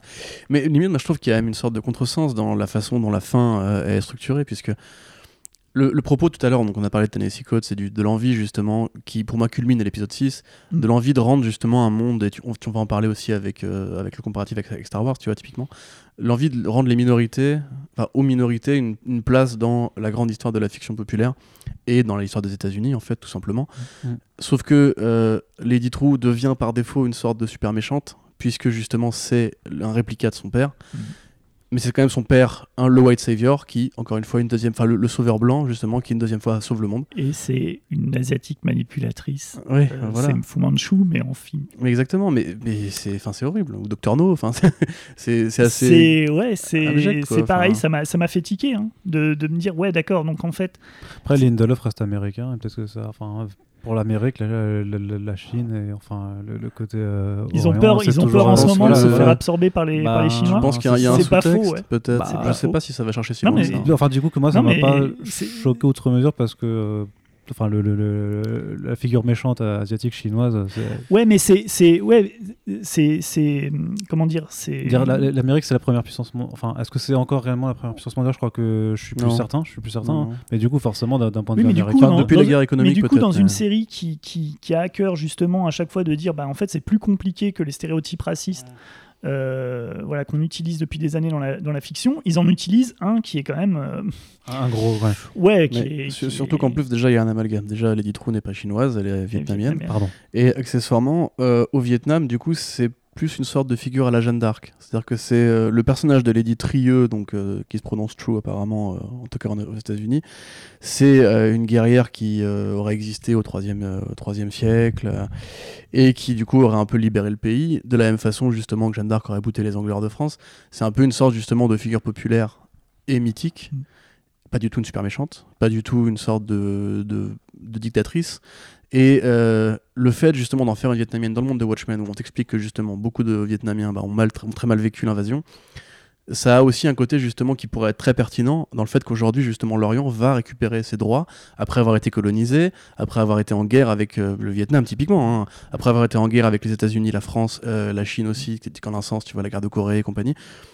Et aujourd'hui, justement, où Donald Trump fait une guerre économique avec les- avec l'Asie, où tu as des séries comme Years by Years qui parlent de ça, etc. Le fait, justement, d'en faire une figure de méchante sans à aucun moment développer son background autrement qu'en disant j'ai été voir mon père qui m'a fermé, la- qui m'a fermé la porte à la gueule, Mhm. ce qui, encore une fois, va contredire pour moi ma lecture d'Ozymandias, mais peu importe. Le fait est que euh, je trouve ça un peu facile, ou plutôt même expéditif, quand justement tu as eu un point de vue aussi inté- intéressant et pertinent sur le, le Hooded Justice. Ouais, ouais. Tu vois, là, on n'a aucune correction. En fait, on voit le Vietnam, on voit les résistants qui se font abattre au coin d'une rue par la police d'État. Mm. Mais derrière ça, justement, on n'a pas cette, cette lecture vraiment vietnamienne du problème, en fait. On a juste un personnage qui apparaît, qu'on te dit c'est la fille d'Ozymandias, donc elle va faire du Ozymandias. Et en un sens, c'est encore pire de la tuer par son père. Ouais, et puis euh, ouais, et puis il n'y a, y a pas de remise en cause en fait sur ce qu'elle est en train de faire. Parce qu'effectivement, à un moment donné, tu sais même pas pourquoi est-ce qu'elle veut euh, les pouvoirs de, de Manhattan. C'est-à-dire, elle va, elle, va, elle va faire quoi de plus que euh, ce que Redford est en train de faire euh, aux États-Unis, tu vois? Bah, elle te promet qu'elle va sauver le monde, mais Elle- ouais, mais elle sauve les mondes de, de quoi? Parce que autant dans, dans- De qui? dans- de quoi et de qui, ouais? Parce que dans, autant dans Watchmen, euh, il y a la guerre nucléaire. Donc en fait, tu sais, euh, pour le coup, tu as un compte à rebours. Il, est, pendant tout le pendant, pendant tout le pendant, pendant toute la série. T'as pas de compte à rebours en fait dans la, dans, dans la série télé. Tu sais pas vers quoi ça tend. À part de dire j'aurai le pouvoir et pas Jokin, mais une fois que Jokin il est explosé, bah en fait il n'y a, pas de raison. Bah, de- bah, euh, L'un et l'autre, parce que enfin, du- la guerre, peut-être juste la guerre culturelle et, ou raciale telle qu'elle est présentée alors, par ouais, le spectre, ouais. euh, sur le spectre américain. Et de deux, euh, le fait qu'il n'y ait pas de guerre ou pas de menace, ouais, parce que c'est ce que dit aussi euh, Blake à la fin, ça dit tout le monde dit que le, le monde va terminer, mais c'est toujours pas arrivé. Mais en fait, c'est parce que tu n'as plus de, de points, de, enfin de menaces concrètes, elle est diffuse. Donc en fait, le monde va se terminer, mais tu n'arriveras pas à le définir parce que effectivement, ça n'arrive jamais. Et pourtant, la menace est toujours présente. Donc c'est Ouais, peut-être là-dessus c'est un futur un peu sans visage et sans Mm. vraie destination. Mais là-dessus, c'est un- moi, c'est un peu ça aussi notre réalité. C'est ce que j'allais hein. dire. Là-dessus, Ah moi, bah, je trouve que c'est pas idiot, justement, ce- cette réplique qu'a Laurie Blake de dire euh, écoute, on verra bien, qui est un peu l'actualité Oui. du moment, tu vois. Genre, euh, les personnes se préoccupent de l'écologie, personne se préoccupe de la politique, tout, tout part un peu à volo, mais t'as encore des optimistes. Et je pense que Lindelof est un optimiste malgré tout. Le problème, si tu veux, c'est que tout ce que Lady True aurait pu accomplir, et qui pour le coup est quand même teasé depuis euh, un certain temps, euh, pour moi est balayé à partir du moment où son père dit euh, She's une égotistique dictator et compagnie, enfin c'est une dictatrice euh, potentielle. Et l'autre il lui répond pourquoi, enfin, comment tu dis ça? Et elle répond bah parce que moi-même je le suis. Et donc il texte, enfin Oui, il en fait un pour il dictateur pour en faire reconnaisse un autre, dictateur comme vrai c'est ça, reconnaisse pour- vrai, tu vois. reconnaître, Voilà. Ouais. Et t'as envie de dire que ça justement c'est une sorte d'expédition parce que il fallait une tension de fin, de fin de ouais, série. exact. Ouais, ouais. Oui, ouais, ouais, ça fait un peu excuse à. Voilà, à ce qui est un mécanique ouais. scénaristique qu'il avait déjà utilisé dans Prometheus, par exemple, où, entre guillemets, le seul danger intervient dans les 20-30 dernières minutes. Euh, c'est l'alien qui sort du, du ventre de l'héroïne, et voilà, ce, ce faisant, il va, il va causer la destruction du vaisseau, il va falloir un- le tuer à la fin.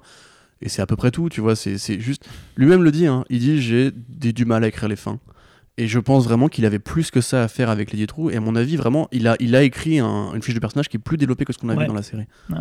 Et puis il y a le, le- le fait que oui, il y a pas mal de, de- de- de points, je trouve, dans la série où ju- justement, en fait, de cette même manière, tu as des choses qui sont expliquées, mais vraiment euh, cinq minutes avant de te, te- te les présenter, qui sont super importantes, mais du, du type les, les pilules nostalgia. Mm. Les pilules nostalgia, on t'en parle pas pendant tout le. Enfin, on ne parle pas de cette technologie qui visiblement est quand même assez répandue, en tout cas, elle a été interdite, mais elle a Mm. été répandue à un moment donné, personne n'en parle, et d'un coup on dit, ah oui, mais en fait, il y a des pilules, dedans, tu as les mémoires, les souvenirs qu'on t'a enfin, qu'on t'a retirés, et c'est des pilules pour lutter contre Alzheimer, et, euh, et, enfin, mais c'est genre deux minutes avant qu'elle qu'elle avale la, la, boîte de, de pilules et que- qu'elle qu'elle ait ses flashbacks. Et de la même manière, tu as euh, t'a- t'avais ça qui m'avait fait tiquer, et puis t'as le, le, oui, le- l'appareil à, à hypnose, Ouais. le projecteur à Ouais, hypnose. c'est quand même très curieux parce que c'est pa- c'est pareil, c'est c'est- ça sort du chapeau euh, au, enfin, au, au milieu de l'épisode 6. C'est utilisé uniquement pour, euh, pour tuer le, oui, le chef le, de la le police. commissaire, ouais. euh, mais euh, après, tu dis, mais si tu as un, un appareil comme ça de- de- d'hypnose en fait de, de masse, qui en plus a été récupéré visiblement par Lady True, vu que Will euh, avait gardé le. Enfin, qu'est-ce que t'en fais Enfin, tu vois. c'est Et la, caractérisation, de la même manière, la caractérisation de Will Reeves, elle est hyper ambiguë dans le dans l'épisode qui lui est consacré. Parce que tu comprends que a- il y a une partie, mais ça je, reviendrai après, c'est juste, il y a une- partie qui est dans la BD qui, à mon avis, était partie pour être euh, incluse dans, dans, la, dans la série télé, qui, à mon avis, ils ont, ils ont viré pour une raison euh, de politiquement correcte, je pense. Et c'est. euh, c'est tu, donc tu as euh, Excuse-moi, juste tu penses au côté sadomaso? Le côté sadomaso, Ouais. ouais. Ok. Ouais. Parce que c'est clairement, dans, dans, la, dans la BD, Ah oui, c'est oui, clairement admis. C'est très Ils clair. disent à un moment donné, ouais, en fait, le, le- le mec, il part avec des, des, des mecs, ils reviennent avec des hématomes. Si, euh, s'ils vont à la police, s'ils vont se plaindre, nous, on va se retrouver avec un, un- le même merdier qu'avec la silhouette. Ce qui s'explique, en fait, que tout le monde dira que, ben, au Dead Justice, il est homo et qu'en plus, il est sadomaso. Et t'as un peu de ça dans l'épisode. C'est-à-dire que quand il tabasse les mecs, tu vois qu'il est haletant. euh, ils, ils amènent la chose.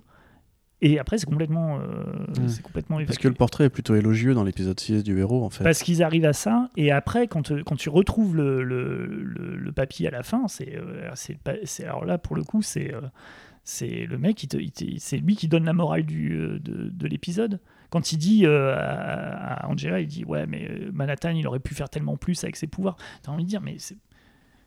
Non, en fait, t'es- t'es- t'es- tu peux pas sortir un personnage qui apporte la morale de, de l'épisode alors que tu as essayé de dire qu'en fait, il n'y a pas de morale Oui. tu vois que, que tous ces personnages sont, sont un peu faillibles quoi et, euh, et d'autant que tu peux dire mais en fait mec avais un toi t'avais un, un projecteur pour contrôler des masses et en fait t'en as rien fait en fait pendant enfin tu t'es planqué pendant des années Ouais. puis euh, t'as planqué que t'étais gay t'as planqué que t'es Et puis, et puis même, tu, tu, tu, tu lui retires euh, l'action vengeresse de tuer un homme du, du, du Ku Klux Klan, en, en l'occurrence ce commissaire, en disant qu'en fait, à travers le temps, c'est euh, sa petite fille qui l'a mis sur la, sur la piste Ouais. du truc.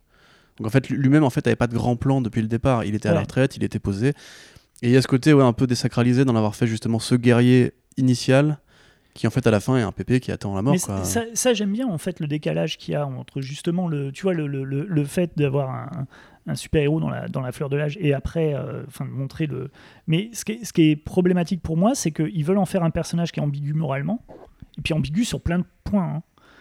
Et une fois qu'il est, c'est un vieux papy qu'il a retrouvé les enfants et que, enfin, les petits enfants, enfin, il les protège et puis, enfin, ça devient papy gâteau quoi. Enfin, c'est, c'est- ça n'a plus de, c'est l'oncle Werther Mmh, quoi. mmh, mmh. C'est, il n'y a pas de, de, de, de- je veux dire, il y a pas, de- je, trouve qu'il n'y a pas de rapport entre ce personnage-là et le personnage qu'on t'a montré. euh.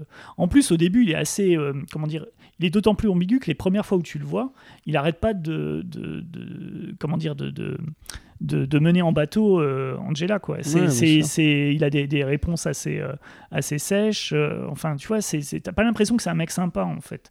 Le, le Will Reeves. Et puis à la fin, ouais, c'est, un- c'est le grand-père de, de séries télé habituelles, quoi. C'est... Ouais, et puis même il y a des. Enfin, il y a des trucs moi que je trouve qui ont été encore un peu survolés. Par exemple, tu parles de machine à hypnotiser. Euh, quand j'avais vu l'épisode, je m'étais dit ah mais est-ce qu'il y aurait pas un lien justement avec ce, ce- ce dont s'est servi Ozymandias Ouais. avec son onde psychique balancé à Ouais. travers le poulpe, tu vois? Finalement non. Euh, de la même façon que les, les cyclopes, donc qui sont le, le Ku Klux Klan de, Ouais. de substitution, on va dire, se font cette espèce de signe sur le front qui du coup bah, évoque toute la symbolique euh, du cercle sur le front de Manhattan. Mhm. Non, c'est pas spécialement utilisé, c'est juste un signe fasciste de plus qui en plus renvoie maintenant à l'interprétation de ce geste-là qui veut dire euh, white power apparemment. Euh, tu sais, le W. Mhm. Je, je fais le signe euh, OK, vous voyez, sur, euh, avec les doigts, enfin le, le rond des doigts et les, les doigts en l'air. Mais tu vois, et ça pour le coup, c'est pareil, il n'y a pas vraiment payoff. On, on te fait comprendre qu'en fait, ces mecs qui étaient là à l'époque, étaient les Cyclopes, sont devenus la 6 cavalerie. Mais le problème, si tu veux, c'est. Et moi, pour le coup, vraiment, tu parlais justement du- de la différence avant-après. Je trouve qu'il y a vraiment un énorme problème dans la façon dont on passe l'épisode 6 et Kin devient une sorte de fanfaron. C'est-à-dire que Kin se fout à poil, Oui. Kin fait oui. des blagues, Kin, pareil, oui. Kin dit je Ouais. veux pas bite devant tout le monde, fait un hi-ha de cowboy. Ouais, ouais. Et à la fin, c'est juste les grands méchants en fait sont juste les grands méchants. Le, le conseil des grands méchants qui sont justement normalement un Bah, truc. il, fait, il fait son monologue devant Mais oui, c'est hein, ça, qui, est des ça, stéréotypes en fait, des stéréotypes vraiment de comics pour le coup. Et je me suis pose la question est-ce que Lindelof a pas voulu coller à des archétypes vraiment de bande dessinée, puisque on a vraiment, euh, comme dans les James Bond, comme dans les, mais les séries CW, même, les, les- les grands vilains euh, ouais, je- anonymes sur leur siège qui sont prêts à accomplir le grand plan final. Ouais. C'est un peu facile, tu vois. Enfin, il y a un côté, y a ça, et puis le- on fait baisser la, la puissance de l'épisode 6. Ouais, et puis il y, a- y y ça, il y a le, le personnage de la femme de, de Don Johnson, donc euh, la femme du, du chef de la police, qui pareil, en fait, du, du, euh, à partir du moment où elle essaye de... de, enfin, où elle capture euh, Laurie Blake dans, dans son manoir où il y a des trappes et des. Ouais, le- ça c'est rigolo, c'est rigolo, fauteuil- mais à partir de ce là. moment-là, en fait, ça devient une. Enfin, c'est. euh, c'est euh, elle balance des propos racistes tout le temps. Enfin, c'est c'est vraiment. c'est je suis Enfin, son seul dialogue après, c'est je suis raciste. Mm. C'est- c'est hyper. C'est hyper bizarre parce que tu te dis, bon, d'accord, ils ont, ils ont voulu. euh, ils ont voulu faire croire. Enfin, ils disent à un moment donné, ils se sont rapprochés de la, de, de la famille Ebar pour euh, pouvoir garder un œil sur le docteur Manhattan en fait pour savoir comment euh, réveiller le docteur Manhattan qui était voilà qui, qui était amnésique. Mais la façon dont il te présente les deux couples au début dans le premier, tu dis putain c'est c'est c'est ils sont ils sont super racistes mais ils sont aussi super bons comédiens quoi parce que pour rester autant de temps avec des personnes Ah bah oui, oui. sans que tu te dises non mais ils tapent sont- de la coke ensemble et tout. hein, Ouais, euh, Enfin, il y a, il y a- y a quelque chose de, de- voilà, il y a quelque chose de, de- ça marche. Enfin, ça marche. C'est pour le coup pour Faut pas quelque trop y chose. réfléchir, quoi. Ouais, voilà, pour que- que- quelque chose qui, se- qui, de- qui, qui se qui se veut réaliste. Tu te dis ouais, enfin, si tu passes du temps quand même, au- autant de temps avec quelqu'un, à un moment donné, tu vois s'il te bidonne ou pas. Enfin, c'est c'est c'est pas. euh, mm, mm. tu, tu peux le faire à, à la rigueur dans un, dans un couple. Enfin, quand tu, quand tu con- construis un, un couple de fiction, tu peux te dire bon, bah voilà, le, le, le mari qui a menti pendant des années à sa femme ou la femme qui a menti pendant des années au, au mari. Mais des- comme ça, des, des couples d'amis, ça fait, ça fait hyper bizarre en fait. Ça fait vraiment retournement de situation, effectivement, de la même manière que, que Jokin. En plus, Jokin. C'est pas comme si au début il te le montre pas. Enfin, quand il arrive, il a- c'est pas comme s'il avait pas déjà la, pancarte. Je suis un, je suis Oui, un bah, enfoiré. Quoi. Enfin, c'est dès le début, il dit qu'il vient pour, euh, pour ses intérêts, qu'il est, qu'il veut être président. Donc il y a, il y a même la révélation sur le fait qu'en fait, il manipule la 7 de cavalerie. Elle tombe un peu à plat parce que tu dis, ben oui, évidemment. quoi. Bah enfin, oui. c'est dès que ton- dès qu'on te voit, on sait que t'as marqué méchant là. Quoi. Et Enfin, puis en plus, c'est quand même le fils du sénateur qui a fait interdire les Watchmen au départ. Donc En plus, tu ouais. te dis même que, encore une fois, Mm. pour la côté filiation avec Lady Drew, t'as t'as ce côté genre, c'est le fils du, du, du premier mec qui a voulu interdire les super-héros au niveau Ouais. politique pour le pouvoir et compagnie. Tu te dis, bah oui, donc peut-être que de fil en aiguille. euh, Même, même, ils, ils en jouent dans la série, ils disent, ah. Tu sais, on voit du coup le, le Perkin, le Oui. premier mec. Ils disent Ah, dis donc, c'est un mec d'extrême droite, surprenant. Et tu sais, il y a une sorte d'ironie un peu, mais Mm. de la même façon, d'ironie mordante, tu vois, comme justement les dialogues de la femme du, du commissaire, enfin de John, Don Johnson, je n'aurais pas me souvenir du nom de ce personnage, euh, qui pareil, voilà, euh, qui, qui Judd, limite euh, euh, rigole sur le fait que oui, oh, il y a une trappe euh, de, de super méchants dans ma, dans ma, dans ma maison. Mais tu as vraiment ce côté, oui, euh, envie de ridiculiser les vrais alt-right du jour.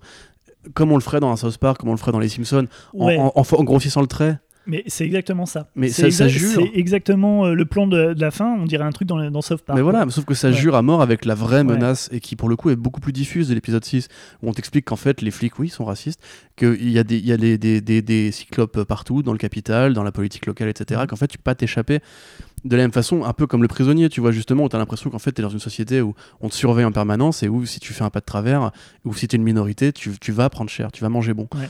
Et je trouve qu'il y a un décalage affreux et c'est là que je me dis, et ce sera mon, point de vue sur la série au, au global, la série Watchmen se résume vraiment en 6 épisodes.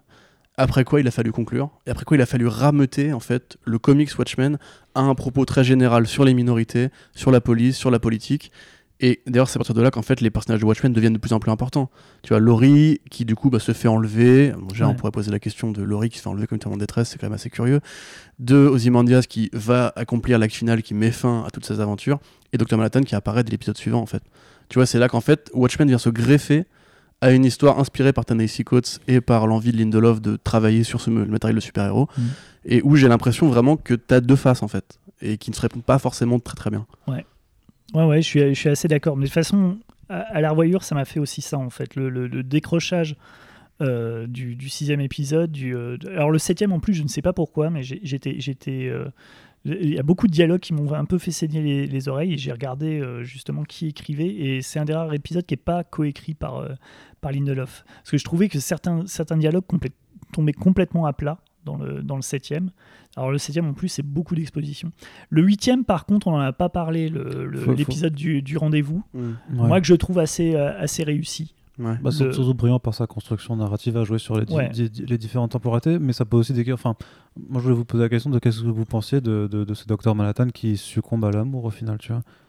Parce que c'est quand même la dernière chose à laquelle tu t'attends euh, à propos de, de Manhattan après son, son, son, euh, son périple euh, intérieur dans, dans Watchmen. Justement. Moi, je, tu dis, moi, il va je- pas alors- retomber Alors là-dedans. moi je dirais que c'est raccord avec le perso parce qu'on a beau dire qu'il est détaché de l'humanité, mais en fait le seul truc qui, qui l'intéresse C'est les gonzesses. C'est les gonzesses. ouais. Et Gonzès. Mais non mais c'est oui, c'est- oui, mais c'est mais c'est mais c'est ça. ne dis c'est, pas euh, comme ça. C'est euh, c'est- de toute façon, il le dit à un moment donné dans, dans, dans, dans Watchmen, il revient sur Terre uniquement à cause de Laurie. Enfin, c'est c'est- donc le le la le, le, le- le truc c'est que c'est pas super bien fait Euh, L'épisode, moi, je le trouve vraiment super. En- Mhm. si, tu prends cet épisode à part et en fait que tu fais juste un épisode, euh, tu vois, genre de la quatrième dimension ou de, voilà, ouais, un dieu vient sur Terre et puis euh, sélectionne une mortelle, mais en fait, il sait que voilà, ça marche. Ça, ça marche super bien en fait. En plus, la réplique finale, elle tombe à point. Enfin, c'est vraiment, c'est vraiment super bien fait. Si tu mets ça maintenant dans le contexte de Watchmen, dans l'origine de Watchmen, tu te demandes, mais en fait, pourquoi est-ce qu'il est venu à ce moment-là? Enfin, il sait qu'il y a un truc, mais enfin, c'est, bizarre, en fait, là. Parce que quand il va chez, euh, chez euh, à la réunion des, des Crime Busters dans, dans, dans Watchmen en BD, Mhm. et qui rencontre Laurie la première fois, tu peux te dire, effectivement, alors, il, a été, il est venu, il a été euh, contacté par, euh, par Captain Metropolis pour euh, rejoindre un, un groupe. Et en fait, j'ai vu un, une, une explication de cette scène qui, qui me paraît en fait raccord avec justement l'épisode 8, qui dit que en fait, il n'est pas venu pour rejoindre les Crime Busters, il est venu pour rencontrer Laurie. Hmm. En fait, parce que et tu te dis, mais en fait, il a aucun intérêt en fait à rejoindre les Crime Busters. Enfin, lui, euh, c'est lui, il a des super pouvoirs. Eux, c'est c'est juste des nazes en costume, quoi.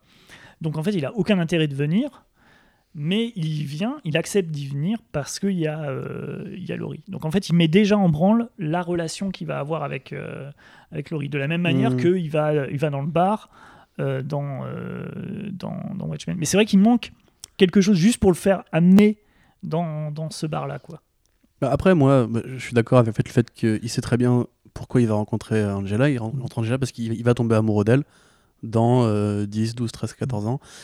À partir du moment où en fait elle va sacrifier, enfin elle va être prête à affronter la mort pour lui. Parce que là, je trouve ça vraiment intéressant, de même que c'est intéressant de kickstarter toute l'origine de la série dans un dialogue à travers le temps Ouais. par un personnage qui voit le monde comme, enfin le, le temps comme un couloir et qui peut être à deux endroits à la fois.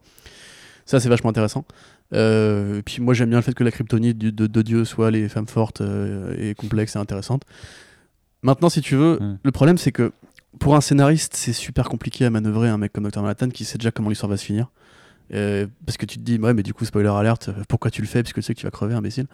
Et t'as envie de te dire que Dr. Manhattan, justement, a une sorte de point de vue, un peu d'observateur scientifique, tu vois, justement, qui assiste aux faits, qui déclenche une sorte de série d'événements, mais qui va juste assister de manière neutre et en fait ne va pas intervenir dans les résultats de l'étude et qui est juste là pour en fait noter ce qui va se passer. Moi, c'est un truc qui me gêne parce que je trouve que mine de rien dans Watchmen, ok, on a cette lecture-là du temps, on a cette lecture-là du Dr Manhattan qui ne veut pas forcément intervenir, qui considère effectivement les fourmis rouges, les fourmis noires, et même qui, qui dit euh, un corps humain euh, mort ou vivant, autant de particules, ça m'intéresse pas.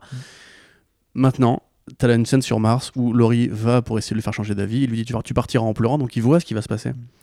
Mais il change d'avis. Il décide de partir sur Mars au départ pour s'isoler. Et parce que le miracle de la découverte des parents de Laurie, euh, Dr et euh, Spectre Soyeux, il décide finalement que l'humanité, parce que en fait chaque être humain peut être un, mi- un miracle de particules qui se sont rencontrées dans un hasard chaotique, il dit qu'en fait ça vaut le coup de la sauver. En l'occurrence, le Dr Manhattan de Watchmen, il n'a pas de libre arbitre. C'est-à-dire qu'il est, est conditionné par le fait qu'il sait comment les choses vont se passer. Dans sa relation amoureuse, dans sa vie, dans sa mort, il sait très bien tout ce qui va se passer du début à la fin. Et jamais il va prendre la décision, il pourrait très bien se dire mais en fait, je pourrais le tuer, Kin. Je pourrais tous les faire péter, c'est une, cavalerie. Mais au lieu de ça, il accepte arbitrairement l'idée qu'il va mourir. Et c'est là que moi, j'ai un vrai problème de compréhension, en fait. Sauf si il voit en fait qu'il va euh, donner l'œuf à, à Angela.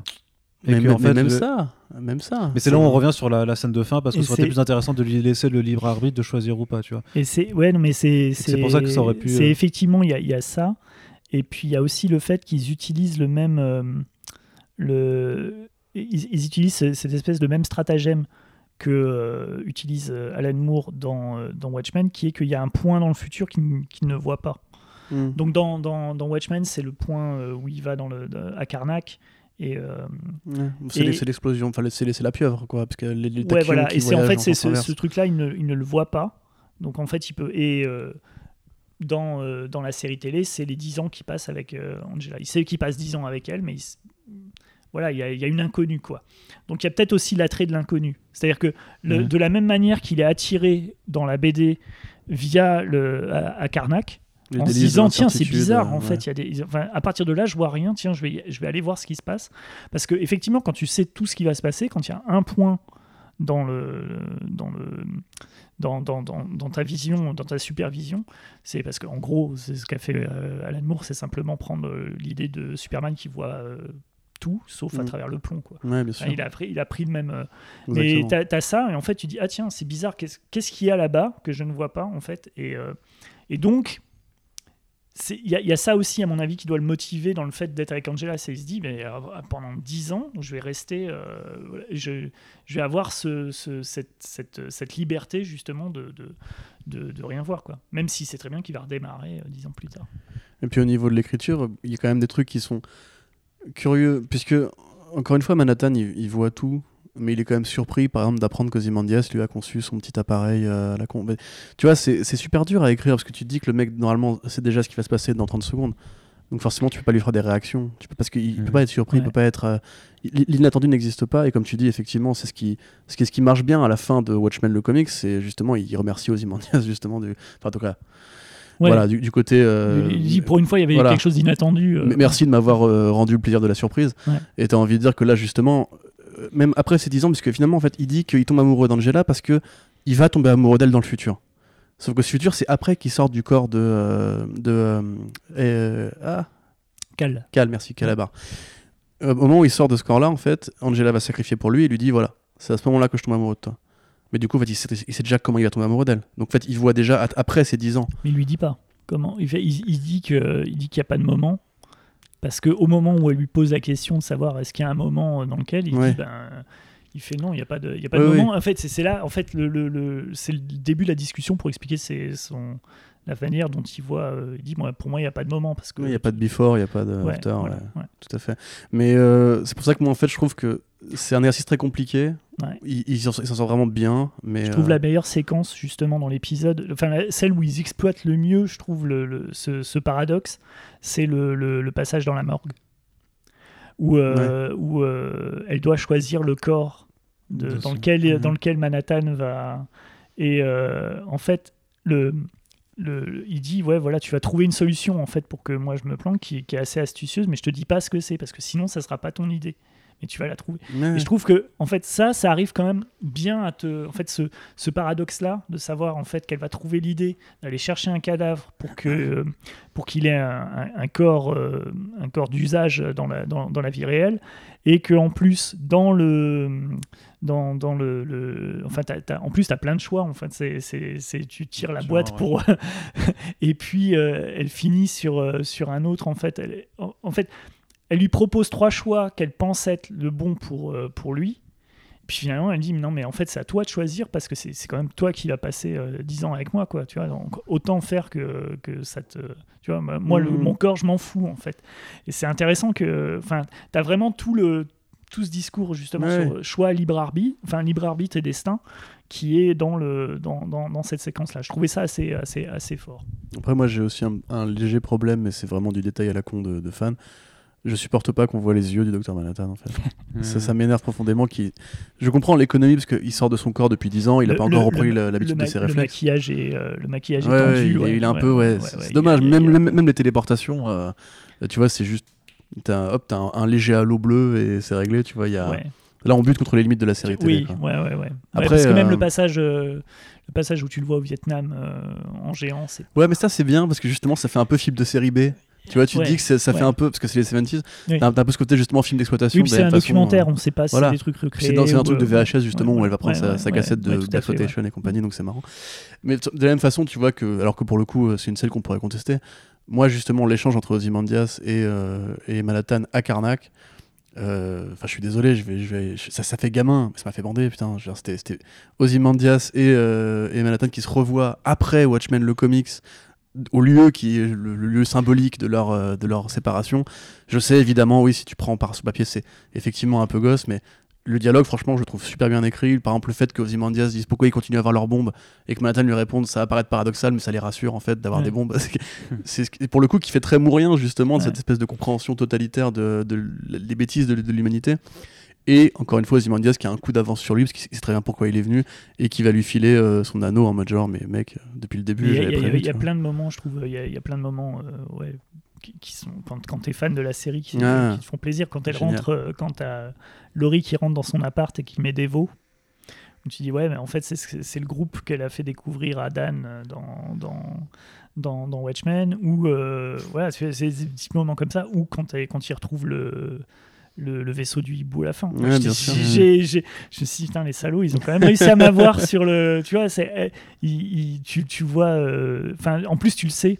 C'est bien amené, je trouve. Dans, euh, c'est, c'est, tu le sais juste euh, quelques secondes avant que, que, que Veidt euh, tu vois, dit Ouais, j'ai, j'ai Mm. quelque chose pour vous ramener aux États-Unis. Euh, j'ai travaillé dessus depuis quelques années. Euh, tu dis, ah, c'est trop bien, ils vont nous montrer le vaisseau. Ils montrent le vaisseau, elle dit Archie. Tu dis, ah, c'est quand même sympa. Ouais, bien sûr, bien sûr. C'est du, du bon fan service. C'est de la bonne Ouais. nostalgie pour le coup. même, un- a, tu sais, genre pour le coup du God, par exemple, euh, Ouais. le gros God bleu Dr Manhattan, tu vois, tu dis bon, c'est une petite idée, voilà, c'est mignon, c'est un peu plus le côté parodique de qu'est-ce qu'il y a dans la mallette, tu vois, de Ouais. euh, Pulp Fiction et tout. Ouais. Et là, pour le coup, même, il a une histoire, parce que si tu lis les Pédis, en fait, on t'explique que euh, il y a une vraie, il y a une vraie histoire en fait parallèle dans les années 90 entre le hibou et Dryberg, enfin et le et, et Laurie, pardon, qui justement en fait ont continué leurs aventures ensemble, euh, ont été arrêtés par le FBI, etc.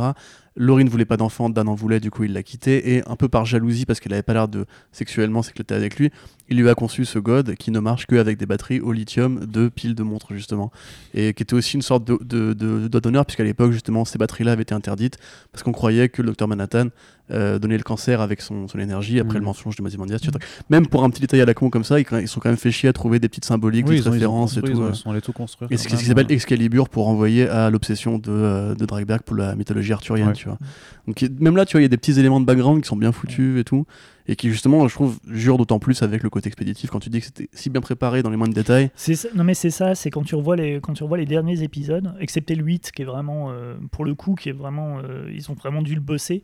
Le 7 et le 9 ça, ça fait vraiment pour le coup série télé euh, classique quoi. T'as pas ce, cette idée de Cette t'as plein de hein. petits plans euh, tu vois de- tu reprends l'origine de Looking Glass là dans le dans dans, dans, l'épisode l'épisode 5, 5, ouais, où euh, t'as l'idée de tous les miroirs, et en fait, t'as même des petits plans, genre, en fait, la première fois que la, la fille voit euh, Looking Glass, avant de l'emmener dans le palais des miroirs, elle se regarde dans un miroir euh, pour, se, pour se maquiller. T'as plein de petits éléments comme ça, en fait, de, de petites touches de, de, de, de mise en scène qui, qui sont complètement absentes, effectivement, surtout du, du, du 9e. Le 9e, moi, c'est la pluie de, la pluie de surgelé, là, où je, Mm. où je trouvais que c'était vraiment, vraiment mal fait, quoi. Enfin, pas. euh, pas, euh, c'était pas prenant, c'est pas, tu comprends pas trop ce qui Ouais, se ouais, passe. ouais. Et même le, le- quand ils sortent du, du cinéma et que c'est censé être un carnage, en fait, euh, t'as pas. Bah, à part, pas cette à part impression. euh, Trio qui a le trou dans la main au départ, moi je pensais vraiment du coup que ça allait être limite gore, tu vois, enfin genre Mais du- vraiment Ouais, sale. bah, Ouais. bah, ça, ça En fait, une euh, demi-seconde, quoi, quand d'autant euh, que- t'as la main trouée. Mais c'est tout, mais- ouais, mais c'est tout, c'est ce que je dis. À part ça, t'as rien. En fait, D'autant que Veidt, à un moment donné, euh, dit euh, Ah, vous allez voir, tout, tout Toute vie va être rasée, toute vie euh, va sur être cinq, rasée euh, sur, le, sur ouais. 5 blocs. Quoi. Ouais, alors qu'en fait, tu te mets, la- tu te mets dans, dans une bagnole et c'est bon, t'es protégé, quoi. Ouais. Euh, Mais ouais, mais ça, tu vois, c'est justement, tu parlais tout à l'heure du fait, euh, on, vous- on vous balance un élément qu'on vient vous expliquer 5 minutes avant. T'as envie de dire que là, pour le coup, pour un mec qui, bo- qui bosse autant ses intrigues à l'avance, la résolution de fin, c'est vraiment, euh, hey, maintenant on peut geler les petits euh, céphalopodes. Moi, je me disais limite, tu vois, qu'il il, il avait une deuxième créature un peu à la Cthulhu euh, en Ouais. stock, un plan B, parce que c'est quand même toujours le mec qui a un plan B, qu'il allait balancer une deuxième grosse pieuvre et que du coup, ça allait Moi, à remonter la, paix la mondiale, rigueur, tu vois. pourquoi pas le coup des, des pieuvres Parce qu'il te, il te l'amène dans le premier. Il te l'amène dans le premier, il dit voilà, il fait pleuvoir euh, à, régulièrement ouais, euh, des, des de manière ouais. complètement Ouais. aléatoire. Dans le 8 euh, aussi, hein. Ouais, voilà. Tu le dis, je continue. Ouais, tout. je continue parce que voilà, il faut, faut, les, faut les tenir. euh, c'est les alertes. euh, Mm. euh, voilà. C'est bien en plus. c'est c'est, euh, mais Le côté, genre, je peux les congeler, et ça fait des petites balles, tu vois. et puis qu'il utilise ça effectivement pour euh, lui les rendre vraiment. En fait, le, le- le faux danger devient le vrai danger. Pourquoi pas? C'est, euh, c'est, et puis c'est, euh, c'est comme, enfin, c'est, c'est récurrent dans la, dans la série de, euh, on invente nos propres ennemis, c'est-à-dire qu'il a inventé le Game Warden, euh, le, les flics ont inventé la, enfin le, sénateur a inventé la 7 de cavalerie pour mettre les, flics, euh, tu vois, en masque. Tout le, tout le, toute cette D'ailleurs, il y a même une petite séquence dans, l'épisode de 6 sur les Minutemen où le, juge masqué veut, à la première conférence de presse, veut parler de Cyclope. Et d'un coup, il est interrompu par Captain Oui, Metropolis qui dit Ouais. non, mais il y a Moloch qui a une arme solaire. euh, et puis, mais euh, parlons euh, d'abord de vos économies dans la banque. Et quand tu lis dans le Wikipédia, quand tu lis le, le- le testament de Nelson Garner, tu t'aperçois qu'il lui file tous les droits dérivés des Minutemen, mais aussi les droits dérivés de leurs ennemis. Donc tu peux te dire qu'en plus, les ennemis ont été inventés pour se faire casser la gueule par les Minutemen, tu vois, dans des opérations Ouais, bah oui, oui. publicitaires. Mais même, t'as as ce côté justement euh, un peu parodique du, du destin tragique de Jerry Siegel et Joe Shuster, tu vois, où les premiers scénarios de Superman étaient justement très politiques. Le premier numéro de Superman, c'est un, manifeste politique. Ouais. C'est on, on sauve un mec innocent de la chaise électrique, on tabasse une- un, un mec qui frappe sa femme, etc. Euh, après, il y a tout, tout, les puits de pétrole et compagnie, et puis National, National qui est arrivé derrière, qui a fait les gars, non, on va juste tabasser des aliens, ça va bien se passer. Mhm. Ce qui est après ouvert sur le, beaucoup plus tard sur le, le Comics Code, et le côté maintenant les super-héros, il n'y a pas de drogue, pas de violence, pas de race, pas, de, pas de racisme et compagnie. C'est aliens, c'est super vilain, c'est Mhm. euh, les Molochs justement qui ont braqué le cirque, il faut pas répéter la gueule pour Mhm. récupérer l'argent. Et justement, tu as ce côté, ouais, depuis le début, on a un peu spolié aux super-héros le droit de parler de politique, et justement, après, c'est devenu des figures euh, de, de clowns en fait. Des, des- des clowns de fiction qu'on qu'on habille pour agiter les gosses. Ouais, ce, qui de, ce, que, ce, que, ce qui est renforcé en plus dans, dans cet épisode-là par le fait que à chaque fois qu'il qu'il doit aller sur scène, en, en gros, chaque fois qu'il doit aller faire des, des conférences de presse ou qu'il doit être en, en, en- juge masqué, il est obligé d'aller euh, devant, devant la glace et de, Ouais. il doit se mettre du maquillage comme un clown. Quoi. Enfin, c'est, Ouais, ouais. c'est, t'as le côté, euh, le côté, ouais, euh, euh, comment dire, euh, costume de foire. Quoi. Ouais, bien sûr. ouais, voilà. D'ailleurs, ça c'est pareil, tu pourrais aussi le voir comme une sorte de, de petite parodie du côté euh, qu'est-ce que le cinéma a fait des super-héros, ces mecs qui ont les yeux blancs avec leur masque. Et en fait, à chaque fois, dans les Batman et compagnie, tu sais, ils ont toujours un peu de peinture Ouais. noire autour des yeux. Ouais. pour enfin bah, au Batman non en l'occurrence mais ils ont toujours ce petit côté là même dans Arrow et tout tu vois pour en fait Ouais. qu'on voit on distingue que leurs yeux blancs pour envoyer à l'imagerie des comics où en fait Mm. les, les mecs n'ont pas de paupières et c'est juste des, des yeux blancs dans les masques euh, Mm, ce qui est assez, assez génial mais pour le coup moi cet cet épisode du Woody Justice peut-être que tu voudrais qu'on rebondisse par rapport euh, au traitement euh, parce qu'avant que tes notes se perdent dans le, le chaos de ce podcast Je regarde aussi. si euh, tu veux revenir sur le, le lien entre Abrams et euh, Que tu as mentionné juste avant, Ah, effectivement. le, Qui- oui, sur qui J.J. nous Abrams, passionnait c'est sur, euh, hors euh, micro mais Eh ben, en fait, ça m'a ça m'a fait tilt justement avec cet épisode euh, où on voit le, le vaisseau du hibou euh, dans un coin de, de- du hangar de Karnak et où tu as ce petit pincement au cœur. Et je me dis, mais en fait, ils utilisent le même procédé. C'est le même délire que le X-Wing dans Star Wars 9. Quoi. Ou le X-Wing ou le, le Faucon Millennium. Ou La première fois ouais. que tu, euh, que Ouais, tu aussi. vois le Faucon Millennium qui est garé dans un. Et je me suis dit, ah, mais en fait, Lindelof, euh, il utilise les mêmes genres d'archétypes de personnages sur sa relecture de Watchmen que Abrams a utilisé sur sa relecture de, de Star Wars. C'est-à-dire que euh, il y a Rey, donc qui est un personnage féminin dont on suit le parcours, euh, qui va être un parcours similaire à un per- personnage masculin dans le dans, dans, dans la première euh, dans la première œuvre. Euh, Rey pour euh, Luke Skywalker, Silent Night, euh, Sister Night pour Rorschach. Rorschach, ouais. Il y a, on apprend qu'un couple mythique de la première œuvre, donc Anne et Leia, s'est séparé. On apprend que Dan Reiberg et Laurie se sont séparés. Euh, on utilise euh, de nouveau le poulpe euh, cosmique de la même manière qu'on utilisait l'étoile noire. Finn, dans Star Wars, c'est un ancien Stormtrooper qui rejoint la, résistance. Looking Glass, c'est un ancien croyant. Enfin, c'est quelqu'un qui est proche en fait des, gens qui vont, qui vont rejoindre le 7 de cavalerie. D'ailleurs, le 7 de cavalerie essaye de le, de le réincorporer. Et lui, il rejoint le- les, les forces de police. Euh, il y a le, le- donc le, le coup du, du, du Faucon Millennium par rapport au vaisseau, au vaisseau du hibou. Il y a l'image de Rorschach qui est utilisée euh, pour, par le 7 de cavalerie, qui est utilisée de la même manière qu'on utilise l'imagerie de, de, De Vador, de Dark ouais. Vador et puis de, du Premier Empire pour, euh, pour le First Order. Et euh, on essaye de retrouver. euh, en fait, tout le monde. Le, le- comment dire le, le but du jeu, c'est que euh, dans, dans le premier, euh, dans, dans l'épisode 7, c'est que Rey aille retrouver Luke Skywalker pour rétablir, euh, enfin, rétablir l'ordre. Là, c'est que Sister Knight retrouve Dr Manhattan pour voilà, enfin, le, le- voilà, il y a plein, il y a plein de, de, de, de- de petites, de petits éléments, je trouve, comme ça. Qui, il y a le, personnage de, Poe, par exemple, qui, qui, qui aurait dû mourir dans le, dans, dans le set, en fait, qu'on démarre, en fait, qui ressemble vachement à un héros à l'ancienne.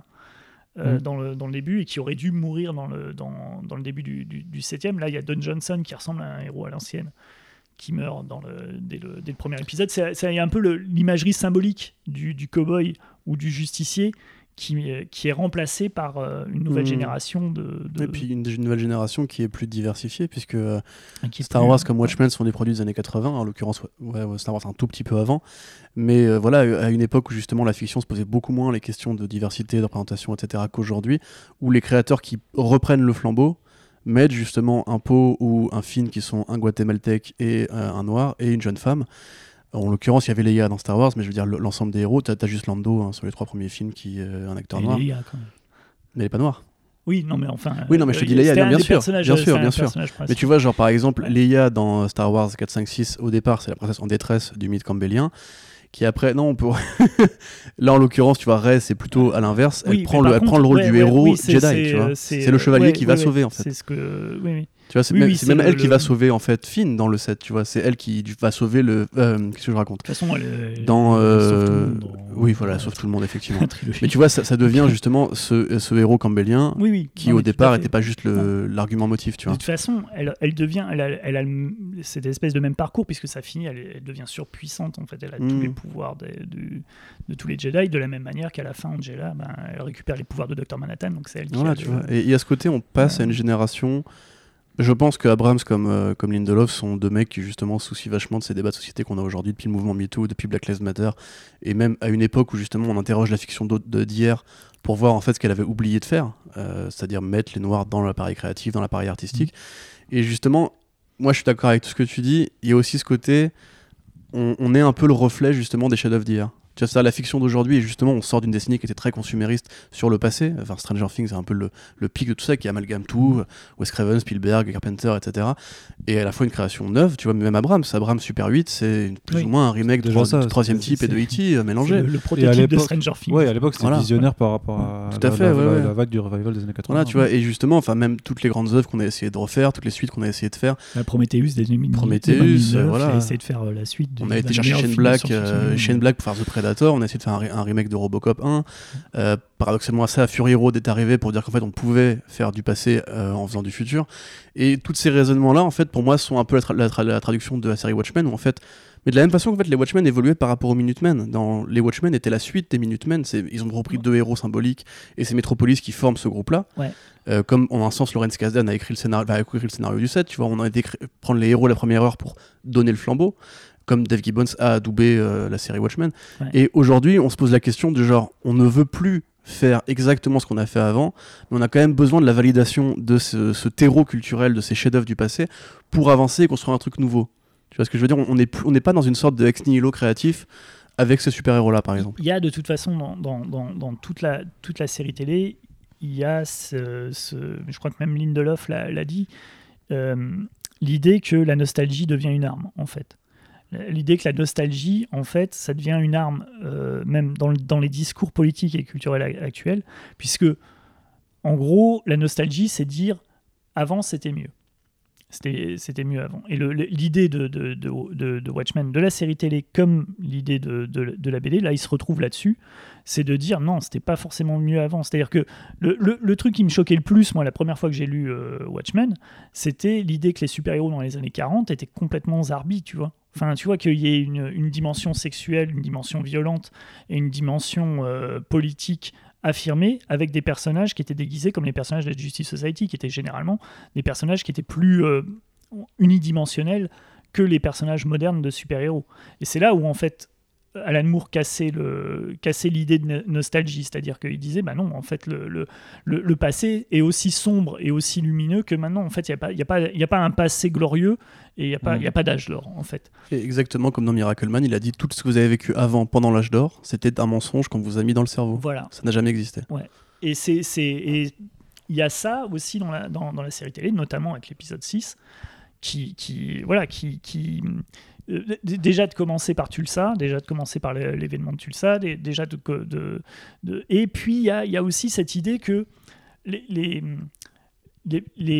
gens normaux dans cette dimension sont aussi, comment dire, euh, sont, aussi euh, nerveux et aussi euh, en colère et aussi euh, divisés. En fait, l'Amérique est aussi divisée dans, dans cette dimension-là, qui n'a pas eu le 11 septembre, qui n'a pas eu euh, la crise économique, qui n'a pas eu. Enfin, on n'a pas Qui n'a pas l'impression. a- Internet et qui n'a même pas Internet. Et qui n'a même pas Et les Internet. réseaux Non, mais, sociaux. C'est pas Non, comme les blogs vrai. là-bas, tu te rends compte? Non, mais c'est vrai, et, et ils sont aussi divisés que euh, dans notre dimension. Donc ça veut dire qu'il y a quand même, il y a quand même euh, euh, comment dire, une, une, une prise de conscience de, euh, voilà, de, de, de- de ce discours de Moore qui est de dire voilà, c'est, c'est- plus les choses changent, moins elles changent, et plus euh, la nature humaine, en fait, la nature humaine est dans la confrontation. C'est-à-dire Mmh. l'idée d'une paix globale et l'idée d'amener euh, un statu Utopie, quo ouais. Éternel, un, un Reich millénaire, tu vois, pour les pour le pour le pour le- le- l'extrême droite et puis euh, un, un- une espèce de paradis où tout le monde serait euh, serait constamment euh, voilà gentil les uns et tolérant les uns avec les autres, c'est c'est une utopie quoi. Enfin c'est c'est c'est un rêve, ça ne peut pas arriver. Mais qui est même le bien matérialisé. qui fait que qui est bien matérialisé justement dans ce rapport à la pop culture qu'on a entre Abrams et euh, Lindelof, puisque de la même façon que dans Star Wars, on a justement ces gens qui vivent selon la légende de Luke Skywalker, le grand mec qui a pété la gueule de l'empereur, Mhm. etc. Ce qui ça s'avère être faux d'ailleurs, mais on a justement le First Order qui euh, vénère euh, encore l'i- l'imagerie de Dark Vador et s'est trouvé Mhm. une sorte d'empereur de, de substitution pour prendre la suite. On a justement dans Watchmen deux camps, ceux qui vénèrent Watchmen, euh, Rorschach, euh, l'éternel rebelle, qui n'a jamais voulu se conformer au code de la société, et qui justement bah, était pas fait spécialement pardon, pour le- la liberté, etc., et était plus pour la sécurité. De la même façon qu'on a justement Sister Night qui à la fois va chercher ce dont tu parlais tout à l'heure avec Michaud, mais aussi même euh, le film Sister Night, qui du coup est la Black Exploitation, donc une sorte de culture parallèle ouais. Euh, inventée en détriment d'Hollywood par, par les Noirs Ouais. qui justement euh, vénéraient Shaft et voulaient avoir leur propre héros qui euh, Mhm. faisaient ce que les Blancs euh, leur avaient interdit de faire. On a justement une sorte son de... nom aussi Angela Abar, c'est Et voilà, tout à fait. Et Abar the Black Superman. C'est un vrai un, un vrai film de Black exploitation D'accord. qui est sur un- c'est beau, putain de merde. Ouais. Et euh, du coup, tu vois, on, a justement cette espèce de deux courants culturels et qui symbolisent en fait même l'état du présent. Tu vois, c'est. Mais la lecture de la série Watchmen est justement fascinante par rapport à ça. Quand tu vois comment elle a été accueillie, t'as vraiment justement ceux qui ont cette lecture très premier degré, euh, comédien Rorschach Mais de ouais. Watchmen. Ouais. Et ceux qui ont la lecture Dreiberg, euh, Jupiter et un peu Manhattan, qui probablement Manhattan est peut-être le plus mourien de tous les héros Moore. Euh, Du côté, non, c'est une œuvre bienveillante, non, c'est une œuvre de sécurité, tu vois. Et en, en- en en parlant, je me demande que si c'est peut-être pour ça qu'ils ont décidé à la fin euh, de. Je pense pas que ce soit la seule. La, la- la- la- la- la seule raison, mais c'est peut-être pour ça aussi qu'ils ont préféré être plus manichéens sur la fin et plus affirmer leur point de vue. Tu vois, de dire euh, euh, quand, quand, quand, quand tu dis que ouais, les, les- quand tu lis Watchmen, tu peux très bien prendre parti pour le comédien ou Rorschach, c'est ça aussi la beauté de la, la chose. Et ça a été aussi le, le- comment dire le, le- la, la, la problématique de tout ce qu'on a eu pendant euh, ben, en- encore aujourd'hui Ouais, ouais. dans le comic book où en fait on sait pas faire autre chose que du comic euh, que, que du super héros traumatisé ou Mm. dépressif quoi et et c'est vrai que peut-être que en fait en prévision de comment est-ce qu'on pourrait récupérer cette série à l'envers pour euh, euh, ils ont préféré en fait mettre un, un point euh, final qui, qui soit moins ambigu mais qui dise clairement ouais voilà nous on est de ce côté là Oui, mais d'où la ridiculisation aussi des cyclopes et en faire des personnages de cartoon, de, de vilains de cartoon justement. Ouais. Pour dire non, mais vous pouvez. Ils peuvent pas gagner dans votre esprit puisque pas- je, ouais, je- voilà. je les- je vais les castrer symboliquement, de même que je castre Ozymandias, Ouais. tu vois. Ouais. Ce qui est un peu, mais ce qui est un peu dit, enfin, moi je trouve que c'est presque un peu dommage, euh, plus pour, pour la lecture euh, au-delà de la série, de, de vouloir ridiculiser à tout prix euh, la, la, la, savi- la 7ème cavalerie dans le dernier épisode, alors qu'au départ elle est quand même plus sérieuse, notamment avec l'épisode Z6 où on montre quand même qu'ils sont partout, justement que c'est diffus, que c'est une menace qui est vraiment Mhm. à prendre au sérieux. Je trouve que c'est, je trouve que c'est presque contre-productif de vouloir les ridiculiser de façon aussi brutale en fait et caricaturale dans le Mhm. dernier épisode, parce que je pense euh, que par rapport à notre vrai monde que ces gens sont à prendre réellement au sérieux et que tu peux pas les ridiculiser con- con- constamment et qu'à un moment va falloir apporter un vrai message de sur comment sur comment on peut lutter contre ces mecs enfin contre ces, con- contre ces personnes là parce qu'il y a aussi des femmes Ouais. euh, sans forcément leur dire non en fait ils vont jamais gagner parce que pour moi enfin c'est con mais par Ouais. rapport aux dernières années qu'on a vécues mais Et ils ont gagné. ils- En fait. pour moi, ils ont gagné et ils sont en train de, et ils sont en train de gagner parce que Trump a été élu, tu vois. Le Brexit, ça, ça, ça- ça passe parce que Bolsonaro a aussi été élu, parce que tu, tu enfin, tu es en train de voir que, que, Poutine, que, que Erdogan, partout, euh. que partout, en fait, les méchants, euh, de façon, euh, de façon très caricaturale, parce que tout est forcément une question de nuance. Mais pour moi, j'ai l'impression que les méchants sont en train, sont en train de gagner et que Lindelof, quand il fait cette série, justement, qu'on qu'on peut accuser d'être woke ou, ou- ou Ouais. je sais pas quoi, en fait, a une façon bizarre de, de, de tourner le- Oui, les, méchants il- ridicules à la fin, alors que euh, le, le danger, c'est de se dire, ouais, ils sont ridicules, ils vont pas gagner. Et ouais, je, je suis d'accord. Je pense qu'il y a aussi un élément qui manque à Watchmen en série télé et qui vient là aussi pour le coup de, de- du fait que ce soit des Américains. Je pense que l'angle socio-économique, en fait, l'angle de, de classe, de lutte des classes, est abordé dans les premiers, euh, dans, dans les premiers épisodes, notamment euh, Nixonville, là, le, bon- Mm, le mm, bidonville euh, et le fait que épisode est génial par rapport à ça. Ouais, voilà. Mais c'est pas tellement creusé, alors que le, le- comment, comment dire le, le- la, la lutte des classes chez Moore, c'est hyper important. Quoi. C'est, c'est, enfin, pour lui, tous les maux de la société viennent du fait qu'il y a des possédants et qu'il y a des gens qui n'ont rien. Enfin, c'est, c'est le, le, dans, dans, dans le premier Watchmen, enfin, dans, le, dans, dans l'œuvre ori- originale en BD, enfin, Rorschach, tout le, tout le passage sur Rorschach, c'est la misère sociale, quoi. Enfin, c'est, le résultat de la misère sociale. C'est lui, c'est un fils de prostituée. euh, il est SDF. euh, il- les, les mecs qui, qui, qui va taper, en fait, c'est pas des. Justement, il va pas taper des, des, des- des milliardaires ou des, hommes politiques euh, hyper puissants. C'est, il se frite avec euh, des, des gens qui sont aussi, aussi, euh, dans la hein. merde que lui, Mm. quoi. Enfin, c'est, l'affaire du kidnapping de la, de la gamine dans, dans, dans, dans Rorschach. Ouais. C'est, un, un fait divers banal et tragique, mais glauque, quoi. Enfin, c'est, il Mhm.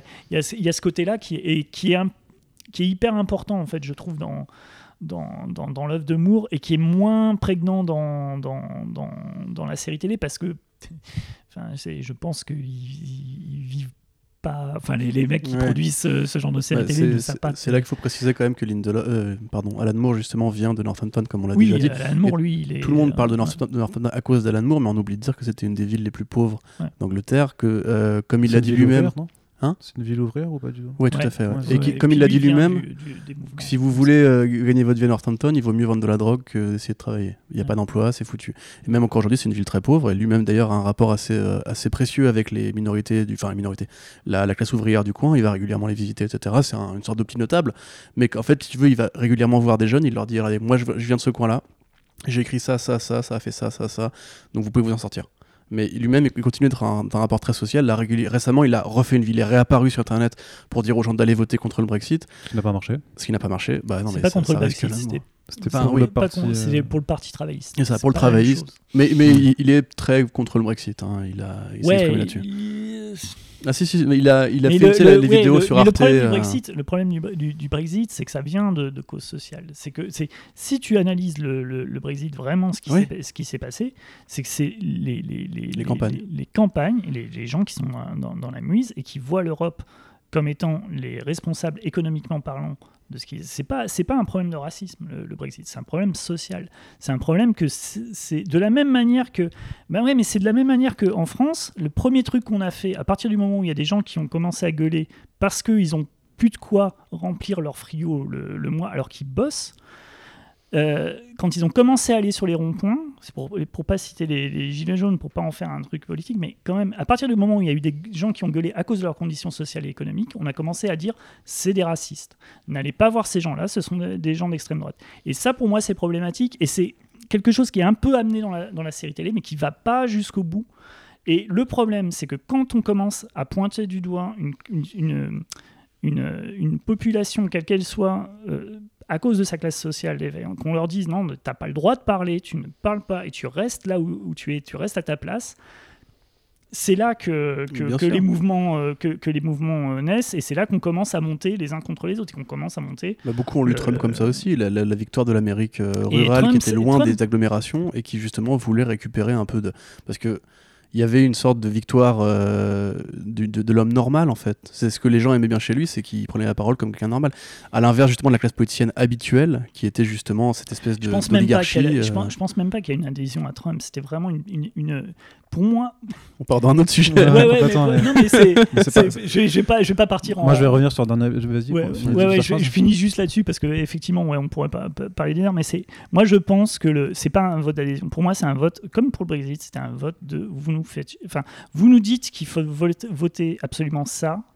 À partir du moment où en fait tu as toute une classe qui est une classe politique, qui est une classe supérieure de médias, de, de dans, dans enfin de, de- de gens qui sont aisés et qui ne savent pas ce que c'est en fait de, ben, de, faire ses comptes tous les mois et, et qui, qui te dit en plus non il faut enfin faut, faut pas t'intéresser à ça parce que c'est c'est enfin qui te dit ce que tu dois faire.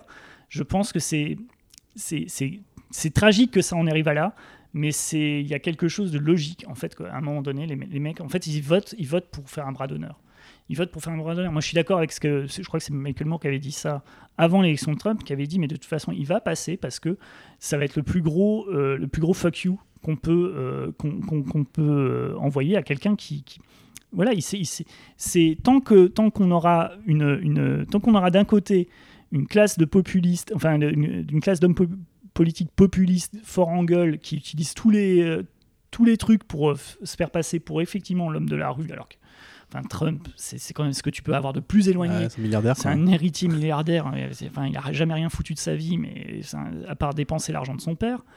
Et d'un côté, des, des, des, des tartemolles qui, qui, qui continuent à, à- à continuer à un statu quo et un système économique qui ne marche plus, enfin, des solutions économiques qui ne marchent plus, des solutions politiques qui ne marchent plus, il y aura ce bordel-là. Mais je pense pas que ce soit.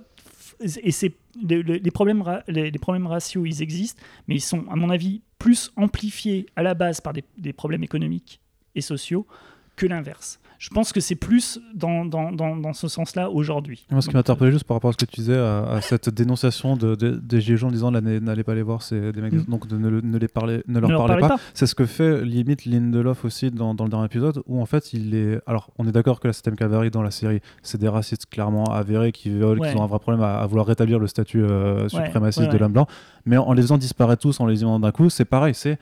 On va même pas chercher à comprendre, alors qu'on Ouais, ça. te dire que derrière ces personnes-là, au-delà de leurs de leurs problèmes euh, racistes, il y a peut-être des euh, revendications plus sociales, plus économiques et beaucoup plus compréhensibles, mais qu'on va complètement occulter. Et parce que Lindelof fait partie malgré tout de cette élite euh, ben, de artistique, Ah bah, euh, sûr. machin, euh, qui fait qu'il voilà, il veut tourner en ridicule absolument et couper la parole à ces gens-là et ne pas les écouter. Et je pense que c'est ça reste Mm. maladroit. Et c'est très surprenant de la part de Lindelof qui justement, et Yann, je te conseille vraiment The Leftovers, hein, Ouais. parce que il, a, euh, il a réussi à trouver un point d'équilibre, mais assez, euh, assez magnifique. Alors, il y a du ridicule dans The Leftovers, il y a des personnages qui sont vraiment fous et qui sont juste bêtes, mais chaque personnage est entier, chaque personnage est authentique, y compris ceux qui ont tort, et la série te dit qu'ils ont tort, très clairement. Mais à chaque fois, on va, comprendre qu'ils sont mus par une sorte de désir de se réapproprier quelque chose, de la même façon qu'en politique, justement, ces gens qui votent pour les partis X ou Y veulent se réapproprier le pouvoir. C'était même le, le slogan du Brexit, c'était Take Power Back, ou Take Back Power, ou Get Power Back. Donc, on a vraiment fait cette espèce de, de génie. En fait, dans The Leftovers, on pose la question de la religion. Et jamais on va te dire, en fait, si le- les héros ont raison ou tort dans leur approche de la religion. Et là, justement, je trouve que de la même façon en fait que beaucoup de, sat- de, de satiristes euh, sont devenus plus, plus prégnants avec l'ère Trump, c'est ce que beaucoup de gens ont dit en fait Trump a réveillé l'art, en fait. Il y a de plus en plus de films anti-Trump, même Star Wars peut être vu comme une œuvre anti-Trump aujourd'hui, euh, ou même anti euh, anti euh, white power, anti white America, etc. Et Le fait est par exemple que dans le Star Wars 8, il y a vraiment des référents assez évidents à la politique réelle qui sont faits. Euh, les, aliens d'un côté dans la rébellion, les blancs euh, hu- humanoïdes dans l'Empire. Voilà, c'est assez évident, mais moi, je trouve qu'effectivement, il y a un danger, euh, j'avais j'appelais ça un danger inhérent dans After Watchmen, au fait justement de croire que c'est une blague et que tu peux juste dire ils sont ridicules, ne leur donnons pas la parole, alors qu'on pourrait créer un dialogue et leur donner tort par la- par l'é- la- l'élo- l'éloquence et l'argumentaire. t'as- t'as bien Ouais, fait ou noter. comprendre ce qu'il y a au-delà, tu vois. Ouais. Enfin, Ouais. T'as- bien fait de noter l'épisode 8 parce que je trouve que effectivement Lindelof, malgré euh, là, tout, ce que, je- tout ce que je viens de dire, je trouve qu'il est quand même plus subtil que euh, Ryan Johnson qui écrit en fait toutes ces, tous ces antagonismes comme si c'était un battle sur Twitter. Quoi. Mais c'est- non mais c'est vrai, c'est moi c'est un peu ce que, ce que c'est euh, même, même euh, Knives Out, hein, j'ai bien aimé, mais euh, le- je trouve que dès qu'il commence à faire euh, du, du discours politique, t'as l'impression que c'est plus deux mecs qui se chicornent sur, Sur sur, Twitter, sur un ouais. forum. Quoi. Ouais. Mais ouais, et puis pour, pour en finir sur. parce que là, je vais devoir ouais, on, va, on va conclure. Conclure. Euh, pour moi, je pense que le, le, le- néanmoins dans le dans, dans les dans, vraiment dans les premiers premiers épisodes du, euh, de, de, la série, il y a quand même en germe déjà cette idée que ouais le, le le- la lutte des classes, elle fait aussi partie de, de ce monde de, de, Watchmen, de la même manière que, que chez nous. En fait, que c'est c'est un des comment dire, c'est un des, des- des points de détail de leur société, de, cette société d'une dimension euh, autre, que nous, on a, on a également, en fait, qui ne change pas. Donc c'est quand même révélateur. Ils ont quand même cette idée quand même en, Mais bien sûr. en tête. Bah, même de- type, tu vois, ce qui, ce qui euh, est cause de, de conflits entre les blancs et les noirs dans cette série-là, par exemple, c'est que les descendants d'esclaves ne paient plus d'impôts Ouais, en, en, du- en pour l'esclavage, justement. Ouais, ouais. Enfin, les descendants du massacre de je, qu'est-ce que je raconte. Mais même, justement, moi, je trouve ça passionnant de fait d'imaginer que c'est une dystopie où un mec qui, justement, représente les idéaux bienveillants euh, démocrate ou ultra-démocrate qui est écolo, bah, Robert Ouais. Redford. Robert Redford, depuis les années 80, a- a- a- alerte, enfin, essaie d'alerter les populations sur le danger du réchauffement climatique, par exemple. D'ailleurs, ils n'ont pas l'air d'avoir le problème là. Non, bah non. Bah, Ça- ça, c'est une suite de Watchmen aussi, puisqu'on Ouais. parlait des bagnoles électriques. Et, euh, Ouais, voilà. Mais tu vois, typiquement, Redford, qui est justement bah, est ouvert à la diversité, euh, veut corriger les erreurs, de, de- les, enfin, les- ouvrir les placards de l'Amérique, sortir les fantômes, les laver et les, les jeter à la poubelle. Et en l'occurrence, vraiment, les premiers épisodes te vendaient justement un conflit super intéressant des idées, parce que c'était une dystopie d'ultra-gauche, un Mm. truc que tu vois très rarement, à part dans Demolition Man, tu vois. Mm. C'est des trucs vraiment, mais c'est qui sont super rares, tu vois. je- Ouais, et ouais. Je trouve qu'il manque un aboutissement, mais de toute façon, il manque, il manque un président, en fait. C'est horrible, mais Nixon et, Nixon et Reagan, euh, enfin, le fantôme de Reagan guide Watchmen, de la- et là, en l'occurrence, Redford ne guide pas. C'est Ozymandias devient Redford. En- Ouais. On te dit même qu'il l'a créé en un sens, tu vois. Et, et, non, mais c'est vrai qu'il manque ça aussi parce qu'il y a ces moments-là dans la BD de Watchmen. Tu as les moments où tu es dans la salle de contrôle de, de- de- des armes nucléaires avec euh, Nixon et Ford et où la façon dont ouais et la façon dont il te dépeint les discussions, tu vois que les mecs ils sont aussi largués que l'homme de la rue. Ça aussi c'est une manière Mmh. pardon, pour, euh, pour Moore, de remettre à plat, en fait, de dire, mais en fait, ces gens-là, c'est que vous soyez, euh, enfin, si vous étiez, euh, s'ils étaient à votre place et vous à la leur, en fait, ils seraient pareil. aussi impuissants, en fait, par, par rapport à, à ce genre de. Mm. de- c'est- ils démystifient, en fait, de cette manière les hommes politiques et, comme tu disais au, tout début, l'homme providentiel. Celui qui va, euh, voilà, c'est cette démystification, euh, elle est, elle est vraiment au centre de, de, de Watchmen, la BD. Et effectivement, dans la série, tu as cette dé- démystification pendant tout un moment, et puis à la fin, tu as quand même le- la mystique, le, enfin, le, le final est mystique.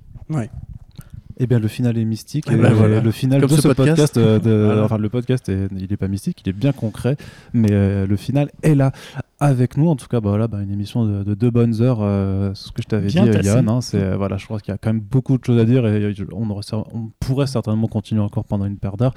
Mais euh, on pense à vos oreilles, on pense aussi au fait que bah voilà, il faut il faut continuer de vivre aussi. On peut pas faire on ne peut pas faire que du podcast H24, hein, même Il y en a si qui euh, doivent aller bosser ensuite. en euh, exactement. et donc, mais voilà, voilà, en tout cas, Yann, on, est, on a été très content une nouvelle fois de, de t'accueillir, même si c'est toujours pas pour le Super Friends, mais euh, voilà, c'est, Oui. euh, ça fait quand même plaisir de, de parler de, de- culture, de comics et de séries télé avec toi. On espère que l'émission euh, du côté euh, auditeur et auditrice vous a plu et n'hésitez surtout pas bah, à nous dire ce que vous avez pensé euh, de la série télé Watchmen, de tout ce que vous avez pu y lire et voir et faire les comparaisons avec euh, la bande dessinée. Et euh, on attend toujours bien entendu vos retours et commentaires sur l'émission. N'oubliez pas de partager ce genre de contenu de fond, c'est super important euh, pour nous et pour euh, juste ben, voilà, qu'on discute tous de Watchmen parce que c'est quand même une des meilleures choses à faire euh, sur Terre en, en ce moment. Et, euh, et voilà, et, Et merci voilà, à ceux bah qui oui. nous soutiennent déjà et qui nous partagent déjà. Euh, vive la pop culture, vive Watchmen. Et on vous dit à très bientôt pour le prochain podcast Comics Blog. Salut Salut Merci, au revoir.